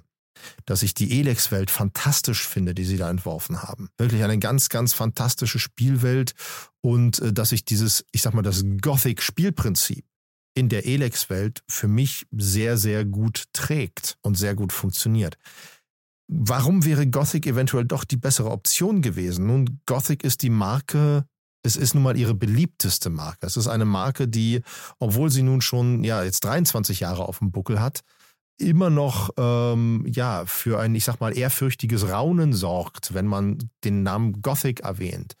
Und dann sieht man so ein Leuchten in den Augen von Leuten, die das gespielt haben und so weiter und so fort. Und das trotz der Katastrophe äh, um Gothic 3 und, und trotz dieses ja äh, katastrophalen Endes dann mit, mit, mit Götterdämmerung hieß, glaube ich, dass das Add-on, was dann schon gar nicht mehr von Piranha Bytes erschien, sondern was Joe Wood einem anderen Entwickler gegeben hat. Und mhm. ähm, es gibt ja in Anführungsstrichen Gothic 4 mit Arcania, was ja auch nichts mehr mit Piranha Bytes zu tun hat. Und, und das und, ist ja auch ist, ein Remake sagen, in Entwicklung. Und es ist ein Remake in Entwicklung, ich glaube, von einem spanischen Studio. Alchemia Interactive heißen sie. Okay, da ist ja. vor zwei oder drei Jahren ist da der, der, der, die erste spielbare Demo rausgekommen. Die habe ich auch gespielt. Ähm, und ja, äh, es versucht Gothic zu sein, in der Demo ist es in meinen Augen nicht gelungen, weil einfach dieser Charme fehlte, den einfach die, die, die Leute von Piranha Bytes da reingebracht haben. Der fehlt einfach. Ne? Diese, dieses Raue, dieses, dieses irgendwie, ich, ich weiß nicht, wie ich es benennen soll, dieses, dieses Piranha-mäßige. ich mhm. kann es gar nicht anders nennen. Das war, wir haben in einem unserer letzten Podcasts haben wir mal über, über Leute gesprochen wie, wie Joseph Fares und ähm, Sam, Sam Lake und so weiter im, im Alan Wake mhm. Podcast. So äh, Leute, die ihre eigene Stimme durchsetzen und, äh, und an ihre eigene Vision glauben und das dadurch durchziehen und dadurch hast du wirklich was Eigenes. Und im Grunde genommen ist Piranha Bytes damit vergleichbar. Die haben halt fest an ihre Vision geglaubt und ich glaube, Björn, zumindest so wie ich ihn kennengelernt habe, ist, glaube ich, in seinen Meinungen sehr fest Mhm. Und auch, ich kann, also pure Behauptung. So gut kenne ich ihn nicht und um Gottes Willen, falls er das hören sollte und ich tue ihm Unrecht, bitte verzeihe mir und korrigiere mich. Das ist auch alles andere als böse gemeint, aber ich glaube, es ist schwer, Björn von etwas anderem zu überzeugen. Äh, wenn er, äh, wenn, wenn er in einer Sache, wenn, wenn er von einer Sache überzeugt ist, dann ist das, glaube ich, schwer. Ich kann mich noch erinnern, als wir über, über, äh, als ich mit Björn über Obi-Wan gesprochen habe, bei, bei der Art and Games, weil, weil er auf der Bühne sagte, Obi-Wan ist geil und damit Punkt. Oder basta. Und ich sagte, ich möchte mit mit dir darüber diskutieren. also die Serie, weil ich das anders gesehen habe. Und dann haben wir für einen Augenblick leidenschaftlich darüber diskutiert. Und äh, ich kann mir vorstellen, dass das dementsprechend äh, durchaus schwierig ist, ist, ihn von einer Meinung abzubringen. Ja, ich habe da ja auch mit ihm diskutiert ja. drüber. Äh, ich war ja dabei und habe mich da auch dran beteiligt. Und äh, der Eindruck, der halt mir geblieben ist, ist, dass man selber ein gesundes Selbstbewusstsein haben muss, ja. um Björn argumentativ gegenüberzutreten. Weil Björn halt seine Meinung mit eben einem solchen Selbstbewusstsein auch vertritt und man dementsprechend, wenn man da selber nicht sehr überzeugt ist von dem, was man als eigene andere Meinung hat, glaube ich, sehr geneigt ist, sich davon einschüchtern zu lassen, ja. ein bisschen. Von der Art, wie er die Argumente vorträgt. Nicht, dass es irgendwie böse Ach, gar nicht. Nein, nein, überhaupt wäre, nicht. sondern einfach nur, weil er so ja. mit einer derartigen, selbstverständlich habe ich recht, mhm. Ton darüber redet. Ich glaube aber auch ein bisschen aus Lust am diskutieren, wenn man so ja, richtig ja. schon dieses, als wir dann äh, mit einem bisschen Agree to Disagree da auseinandergegangen sind, blitzte etwas in seinen Augen und er sagte so, äh, äh, es hat mich sehr gefreut, dieses Gespräch hat mich sehr gefreut, ganz ehrlich, so als wenn ja. Björn auch einfach Lust hat daran, diese Dinge so sozusagen fast so ein bisschen wie des Teufels Advokat, dann vielleicht auch über ein Maß, das argumentativ Sinn macht, auf seinem Standpunkt zu bestehen und von seinem Gegenüber halt zu verlangen, ich bin von meiner Meinung überzeugt, sei verdammt nochmal auch von deiner überzeugt ja, ja. und vertritt die genauso. Ja, kompromisslos, wie ich meine. Definitiv. Ich glaube auch nicht, dass da irgendwas an Bösartigkeit oder so dabei ist. Ich habe ihn immer als sehr, sehr herzlichen Menschen kennengelernt, äh, der halt äh, von seinen Sachen dann überzeugt ist und die aber auch mit mhm. großer Leidenschaft vertritt. Und ich glaube, da kommen wir genau an das Problem, was jetzt äh, Gothic oder Elex betrifft, für Björn und wahrscheinlich auch für Jenny. Ähm, Gothic ist eine Welt, die beide nicht quasi von Grund auf geschaffen haben. In die, mhm. in die sind sie mit hineingekommen. Dementsprechend, also beziehungsweise ja, Jenny ist ja sogar erst mit Rissen äh, bei Piranha Bytes gelandet. Äh, äh aber, aber Gothic ist etwas, äh, ne, Gothic 1 war bereits in Entwicklung, als Björn dazugestoßen ist. Das heißt, die Grundlagen waren geschaffen, die Welt stand wahrscheinlich zum Teil fest, zum großen Teil äh, und so weiter. Ähm, mit Elex haben sie eine komplette Welt geschaffen und die teilweise mit sehr, sehr persönlichen Zügen. Ich habe ich hab ja schon erzählt, dass ich wirklich jeden Winkel kenne in den, in den Welten von Piranha Bytes und dementsprechend habe ich natürlich auch Elex äh, wirklich alles erkundschaftet und jeden Zettel gefunden und jedes Audiolog und so weiter. Und äh, diese Bilder, die es da drin gab, man konnte eine Fotoreihe finden mit Fotos von dem, vom Piranha Bytes Team auf, auf äh, diverse Privatbilder und so weiter und so fort. Ähm, wo man schon sieht, wie persönlich diese Projekte für sie sind. Jetzt in Elex 2 hat man Zeichnungen von Kindern gefunden, ähm, wo ich, ich habe es mir nie bestätigen lassen. Oder habe ich mit Jenny mal drüber gesprochen? Ich weiß es gar nicht mehr. Ich glaube nicht. Aber meine Vermutung ist natürlich, dass das Bilder sind von, äh, von, von Björn und Jenny. Äh, also nicht von Björn und Jenny Bilder, sondern von ihren Kindern. So. ich glaube, sie können, sie können definitiv besser zeichnen als diese Bilder. ich so. glaube, sie hat doch sogar mal gesagt, uns erzählt. Hat dass, sie uns das erzählt? Da, ich weiß es nicht mehr. Na, da, ne, das nicht das, sondern dass äh, Animationen von den, dem, äh, er hat einen Sohn, glaube ich, oder richtig? Der, ja, der, ja, ja. der Protagonist jetzt in. Elex 2 und dass sie teilweise ähm, da äh, irgendwelche Motion Capture Geschichten oder Animationsreferenzen von ihrem eigenen ja. Sohn als Vorbild wie der, wie dafür, wie der durch die Gegend läuft, verwendet haben und so weiter. Das ist natürlich alles sehr, sehr ja. und da, persönliche Genau, Dinge, und, und dann da sind das ja persönliche Sachen. Dann hat ja Björn an Elex 2 hat er auch noch die Musik gemacht und so. Und, und äh, sie beide äh, sind hauptverantwortlich, hauptverantwortlich, meine Güte, hauptverantwortlich für die ganzen Stories und die ganzen Charaktere und so weiter. Und dann ist das natürlich ein wenn man so etwas von Grund auf geschaffen hat, dann ist das zutiefst persönlich. Mhm. Und dann, ne, ne, dann weiß man ja auch für die beiden, die beiden äh, waren einfach mit so viel Leidenschaft auch für Piranha Bytes unterwegs. Ich meine, sie haben dieses Piranha Becken TV mit Leben gefüllt. Sie waren, sie waren auf Messen und so weiter präsent. Die waren dort mit großer Leidenschaft dabei. Und dann immer wieder zu hören zu kriegen, mach doch mal lieber wieder das Alte, als was Neues zu probieren und da weiterzugehen, das, das ist schwierig. Ne? Also wenn ich mir das jetzt mal für mich vorstelle, wenn jetzt jemand kommt, ach, mach doch noch mal, keine Ahnung, mach noch mal Omel aus dem Eis, weil das war ja so geil. Ne? Ich, ich, ich weiß noch, wie, wie, wie Ronja Räubertochter, meine Inszenierung mit Omel aus dem Eis verglichen wurde. Ja, Omel aus dem Eis war viel, viel besser, das war viel lustiger. Aber ich sagte, ja, dafür hatte ich diesmal was zu erzählen. Dafür hm. hatte ich diesmal eine Story. Diesmal ging es um was und nicht einfach nur um Spaß. Das ist einfach ein Unterschied. Ich weiß, dass Omel aus dem Eis toll war, aber äh, mit Ronja Räubertochter habe ich etwas erzählt. Habe ich Inhalt geliefert und habe ich Diskussionspotenzial geliefert. Ähm, und, und das nervt einem dann auch irgendwann. Und man muss mit sowas auch abschließen können. Und immer wieder dieses, mach doch lieber wieder das Alte. Die Situation jetzt bei Piranha Bytes allgemein, es wäre, glaube ich, gesünder gewesen, gerade nachdem Elex 2 ja leider so gefloppt ist. Ähm, die Ursachen dafür sind ja auch nicht nur darin zu finden, dass das Spiel nicht die Erwartungen erfüllt hat. Das ist ja auch gleichzeitig mit Elden Ring veröffentlicht worden und so weiter. Also das, das ganze Ding konnte nicht mehr als scheitern, leider ähm, auch viel zu hohe Erwartungen rangesetzt worden, wenn man bedenkt, was für ein Studio Piranha Bytes ist. Aber es wäre wahrscheinlich gesünder gewesen für Piranha Bytes nach Elex 2 ähm, eventuell zu sagen, komm scheiße, wir machen Gothic. Einfach, mhm. um uns selber wieder mal nach oben zu pushen. Machen wir Gothic und machen danach Elex 3. Und mhm. fertig. Und wir kündigen auch Gothic an. Wir kündigen ein neues Gothic an. Wir, wir machen nicht Currywurst, sondern wir nennen das Ding auch wirklich Gothic, damit wir direkt einen Hype und einen Bass kreieren und fertig. Das wäre eventuell aus rein marketingtechnischer Sicht und jetzt im Hinblick auf die Embracer-Katastrophe vielleicht der cleverere Weg gewesen. Aus einer rein emotionalen Sicht kann ich verstehen, dass Björn sagt, ich möchte das nicht.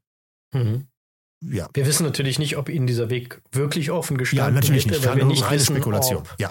Embracer sich darauf eingelassen ja. hätte oder ob die vielleicht ganz andere Pläne mit der Marke Gothic haben, ja. weil ja zum Beispiel Volition, wie gesagt, auch an einem, glaube an einem neuen Saints Row gearbeitet hat mhm. und seine eigene Marke Red Faction nicht fortsetzen durfte. Ja. Die wurde an jemand anderes vergeben.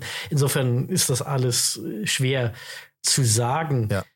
Jetzt muss man natürlich auch. Wenn, wenn, ja, ja. Jetzt muss man natürlich auch noch dazu sagen, dass ähm, diese ständige Forderung, mach doch bitte ein neues Gothic, äh, was da natürlich auch noch da entschwerend hinzukommt. Wenn ich mich da jetzt einfach mal so in so eine Lage hineinversetze, äh, wenn man an, an das Zustandekommen von Gothic 3 und an das Wegbrechen dieser Marke Gothic und so denkt, dann ist das auch mit Sicherheit keine schöne Erinnerung für, für Björn, äh, die er da mit sich rumschleppt, weil es war mit Sicherheit auch eine echt schwere Zeit, die Piranha Bytes mhm. da durchgemacht hat, die sie durchkämpfen mussten.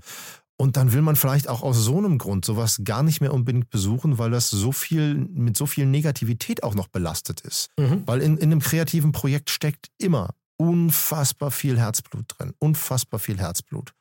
Und wenn dann sowas passiert wie bei Gothic 3, das, das, das zerreißt einem das Herz. Und das dann immer wieder besuchen zu müssen, das ist mit Sicherheit nicht schön. Und unter dem Aspekt, ne, aus einer rein emotionalen Sicht, bin ich da, bin ich da d'accord mit Björn. Und das kommt auch noch dazu, dass ich in dieser Elix-Welt unfassbar viel Potenzial sehe. Ich sehe dort wirklich wahnsinnig viel Potenzial. Ich weiß, die Marke ist wahrscheinlich ein bisschen beschädigt, aber ich hoffe trotzdem, dass es mit Elex irgendwie weitergeht. Ich finde die Welt saugeil. Und ich würde davon gerne, ich würde die gerne wieder besuchen. Auch wenn mhm. ich auch mit Elex 2 ein paar Probleme hatte. Aber die haben mich trotzdem nicht davon äh, abgehalten, jeden Winkel zu erkunden.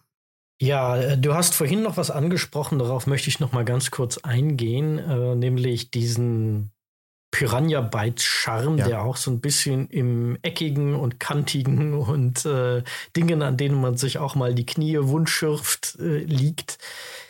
Nun kann ich nachvollziehen mit deiner persönlichen Geschichte, dass du genau das schön findest, mhm. weil es halt für dich zur Identität von Piranha Bytes dazugehört. Ja.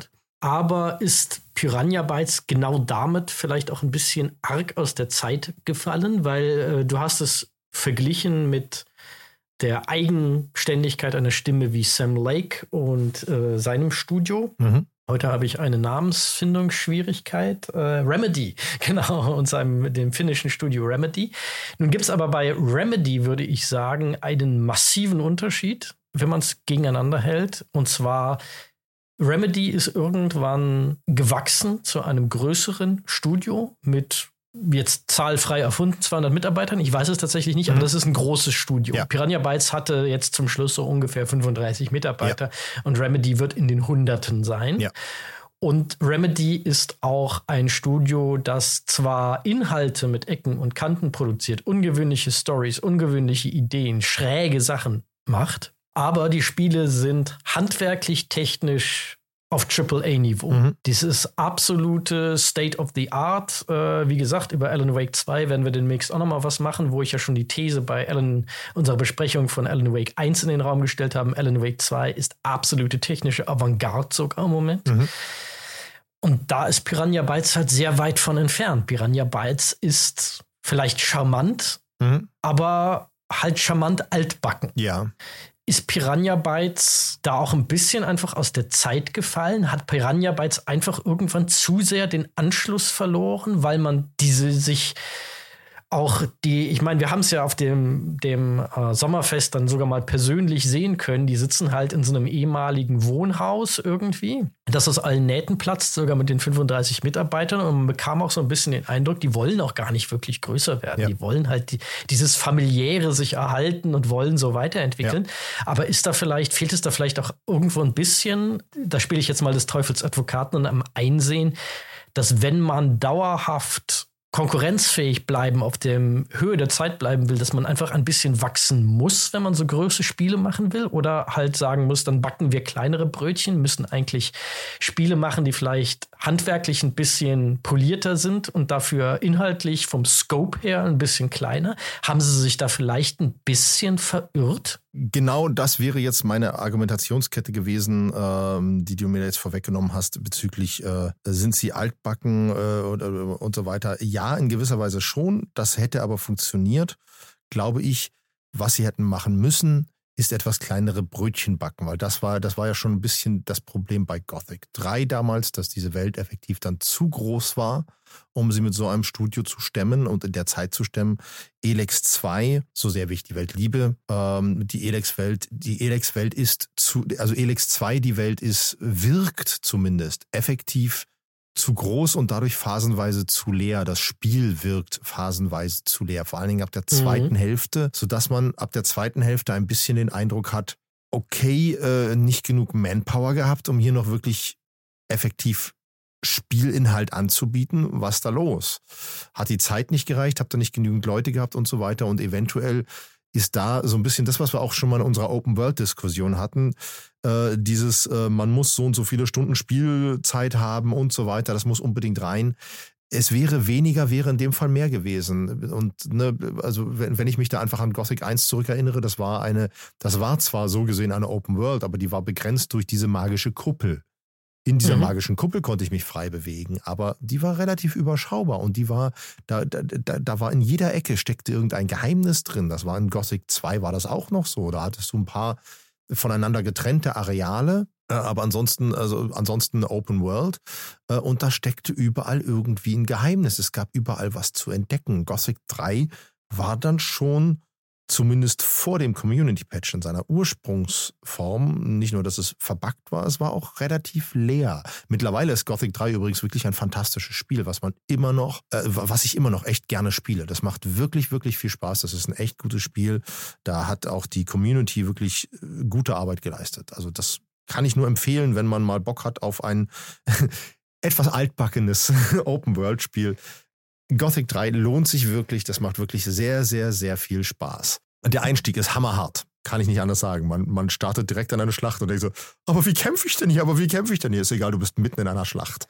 Echt fies, echt fies, aber geil. ich weiß nicht, bei meinem ersten Gothic 3 Versuch, ich weiß nicht, wie häufig ich gestorben bin, bis ich die erste Schlacht überlebt habe. Es war, es war, es war Frustbewältigung. ähm, äh, jetzt habe ich den Faden verloren. Ach so, genau. Risen war dann wieder, äh, war wieder eine etwas, man war auf einer Insel, es war eine etwas kleinere Welt, die war auch gefüllt, die war sehr liebevoll. Es hat funktioniert mit Risen 2, war man dann schon ein bisschen größer im Scope, aber das ging noch. Risen 3 hat für mich auch noch gut funktioniert.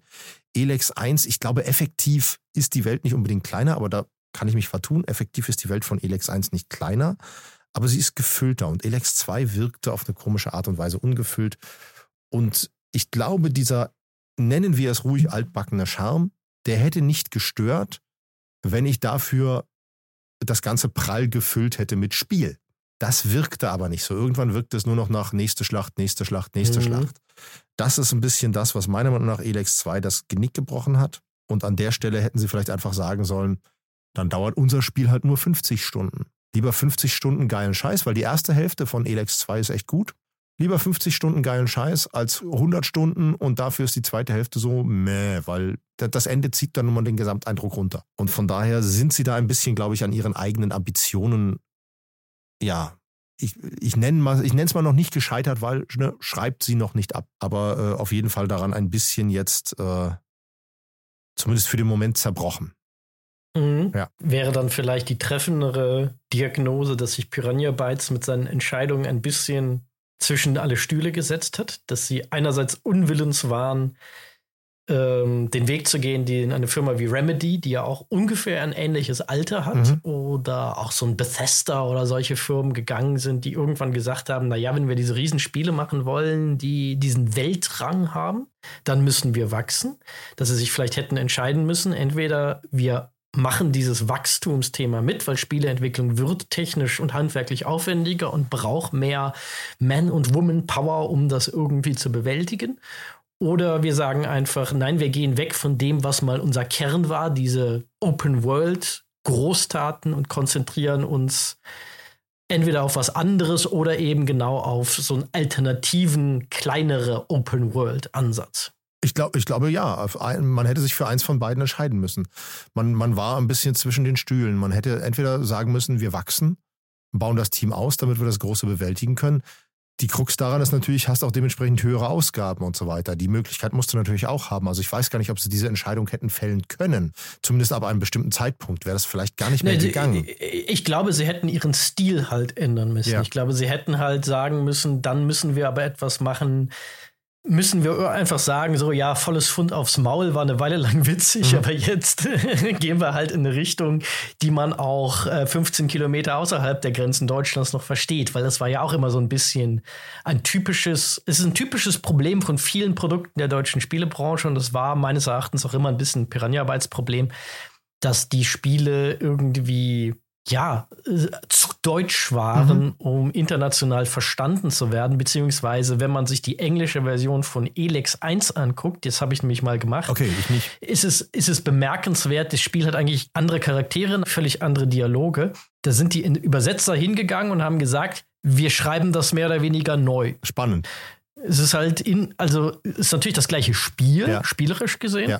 aber es ist halt ein anderes Spiel vom Tonfall, von den Dialogen, von dem wie die Charaktere rüberkommen. Und das ist halt schon sehr, sehr spannend und würde diese These so ein bisschen stützen, würde ich behaupten. Mhm. Ja, du, ich, ich glaube, da ist durchaus was dran. Das, das war halt sehr, sehr deutsch in gewisser Weise. Und ich glaube, dass es gerade in so, einem, in so einem amerikanischen Markt oder, oder auch in einem, in einem, in einem asiatischen Markt sehr schwer ist durchzusetzen, wo Gothic ja, äh, wo Gothic ja bis heute Kultstatus besitzt und wo Piranha Bytes immer gut funktioniert hat, war im, im russischen Raum und so weiter. Was natürlich dann auch, ne, äh, wann erscheint Elex 2? Mhm. Ukraine-Krieg, ja. Russland nicht, zum, Russland nicht mehr zur Invasion. Richtig, ja. Russland nicht mehr so angesagt, der ganze Markt weggebrochen. Ja. Äh, Katastrophe, Katastrophe. Also da, da, da brauche ich, da brauche ich Jenny und Björn gar nicht fragen. Ich, da, da weiß ich einfach, dass das eine Katastrophe ist. Dass das mhm. genau zu dem Zeitpunkt erschien, weil da einfach eine große Fanbase äh, für Piranha Bytes ja. hockt. Lustigerweise übrigens, also ich weiß jetzt nicht, wie es auf dem russischen Markt war, aber zum Beispiel auf dem polnischen Markt ähm, war wohl bei einer Umfrage herausgekommen, dass genau diese, äh, diese flapsigen Sprüche mhm. wohl eines der äh, Markenzeichen waren. Aber die flapsigen Sprüche waren halt in der polnischen Version wohl auch wieder andere als Deutsch. Also ja. das war wohl auch sehr frei übersetzt und so ein bisschen an äh, halt mit polnischem Arbeiterhumor angereichert worden als, als äh, Gegenstück zum, zur Ruhrpottschnauze. Also, Klingt ein bisschen danach, als hätten die Piranha-Arbeitsspiele im Ausland äh, den Status gehabt, den Bud Spencer und Terence Hill Spiel, äh, Filme in Deutschland besessen haben. So ein bisschen, Man, zumindest in Teilen. Oder, oder, oder, diese Serie, die zwei, die dann einfach auch mal anders synchronisiert ja. wurde und dadurch dann funktioniert hat.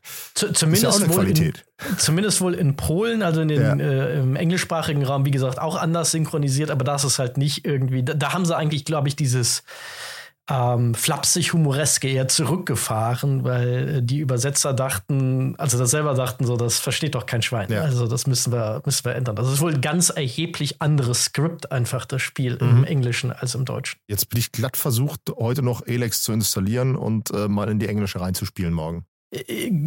Ob heute noch, das musst du entscheiden, aber grundsätzlich würde ich sagen, riskier da mal einen Blick, weil es ist interessant. Ich würde sogar so weit gehen, äh, auch hier, Björn, äh, wenn du das jemals hörst, mögest du es uns verzeihen, dass ich das sage. Es ist im Englischen eigentlich ein bisschen besser geschrieben und vertont. Jetzt, jetzt, jetzt bin ich echt neugierig, weil wie gesagt, das erste Elex habe ich, habe ich echt sehr, sehr geliebt. Also die ersten zehn Stunden habe ich gehasst, mhm. weil man sich einfach nur durch die Gegend stirbt. Das ist tatsächlich ziemlich fatal. Da, da hat das, da, da haben sie irgendwie nicht genug Zeit ins Balancing reingebracht. Äh, aber dafür, es lohnt sich, diese ersten zehn Stunden mhm. zu überstehen.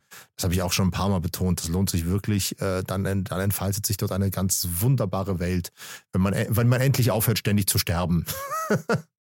Ich muss leider sagen, zugeben, ich habe es nicht geschafft. Ja, ja.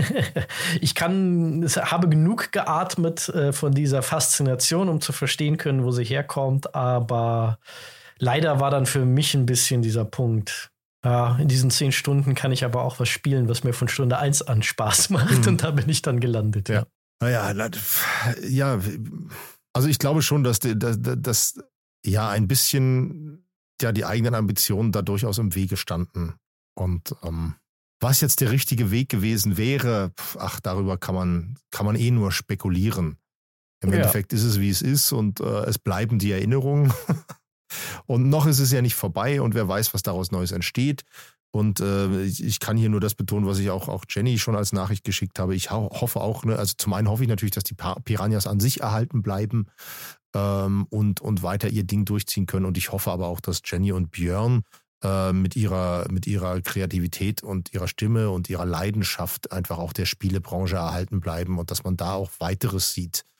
Weil, ähm, ja, ich, ich, ich finde dieses Herzblut, was die beiden da reingesteckt haben, das mhm. hat man allem angemerkt, was sie gemacht haben. Egal, ob das jetzt Piranha-Becken oder die Spiele waren oder was auch immer, man hat das angemerkt. Und ähm, was gibt es Schöneres als kreative Werke, in denen auch wirklich Herzblut drin steckt? Und ähm, dementsprechend hoffe ich einfach, dass sich da eine andere Tür öffnet und die beiden weitermachen können.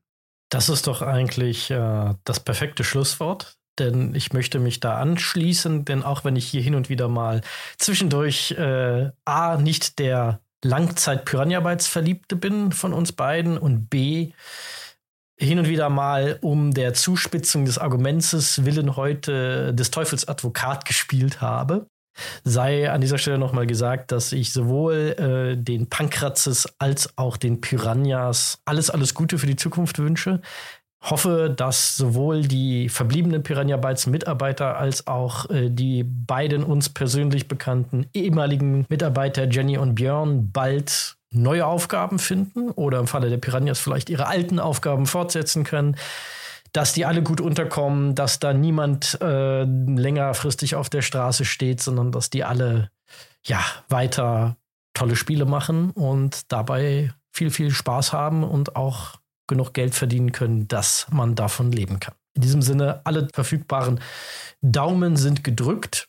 Zumal ich auch äh, selbst rein ähm, egoistisch einfach mega gespannt bin. A, wie werden, wenn sie denn überleben, die Piranhas aussehen mhm. in diesem neuen Kapitel? Wo entwickeln die sich hin? Und genauso, was machen äh, Björn und Jenny in der Zukunft? Da bin ich gespannt wie ein Flitzebogen, weil äh, in beiden neuen Geschichten steckt viel, viel Potenzial ja. und ja, viel, viel Spannung. Ja, absolut. Gut, wenn du dann nichts mehr ganz Dringendes auf der Seele brennen hast, nope. dann äh, bringen wir es an dieser Stelle zu Ende. Vielen, vielen lieben Dank äh, an unsere geschätzten Hörerinnen und Hörer, dass ihr uns so lange mal wieder äh, gefolgt seid auf diesen äh, Schweinsgalopp durch die Computerspielebranche, besonders die deutsche und die Embracer-Misere und was wir heute alles angeschnitten haben. Wenn ihr Feedback dazu habt, wenn ihr Feedback zu dieser Folge habt, wenn ihr Feedback zum Thema habt, aber auch wenn ihr über andere Nerd- und Geek-Themen reden wollt, dann gebt uns gerne Feedback in unserem Discord-Kanal. Da könnt ihr mit uns und anderen gleichgesinnten Nerds und Geeks über dieses und viele andere Themen diskutieren. Wenn es euch gefallen hat, dann freuen wir uns natürlich ganz besonders über eine gute Bewertung auf Apple Podcasts und oder Spotify. Am besten sogar mit einer geschriebenen Rezension, denn die hilft uns ganz besonders sichtbarer zu werden, sodass uns weitere Leute finden. Wenn ihr uns darüber hinaus auch noch was Gutes tun wollt, weil es euch gefallen hat oder einfach nur, weil ihr auch Leute, die ihr nicht mögt, gerne unterstützt, ich weiß es nicht, das ist mir egal, dann könnt ihr uns auf Steady oder Patreon ein paar Euro ins Sparschwein werfen und als Dankeschön warten da auch noch viele weitere Podcasts, die wir speziell für unsere hochverehrten Unterstützerinnen und Unterstützer produzieren. Eine dicke, fette, traditionelle Liebeskartoffel an all die Leute, die das bereits tun.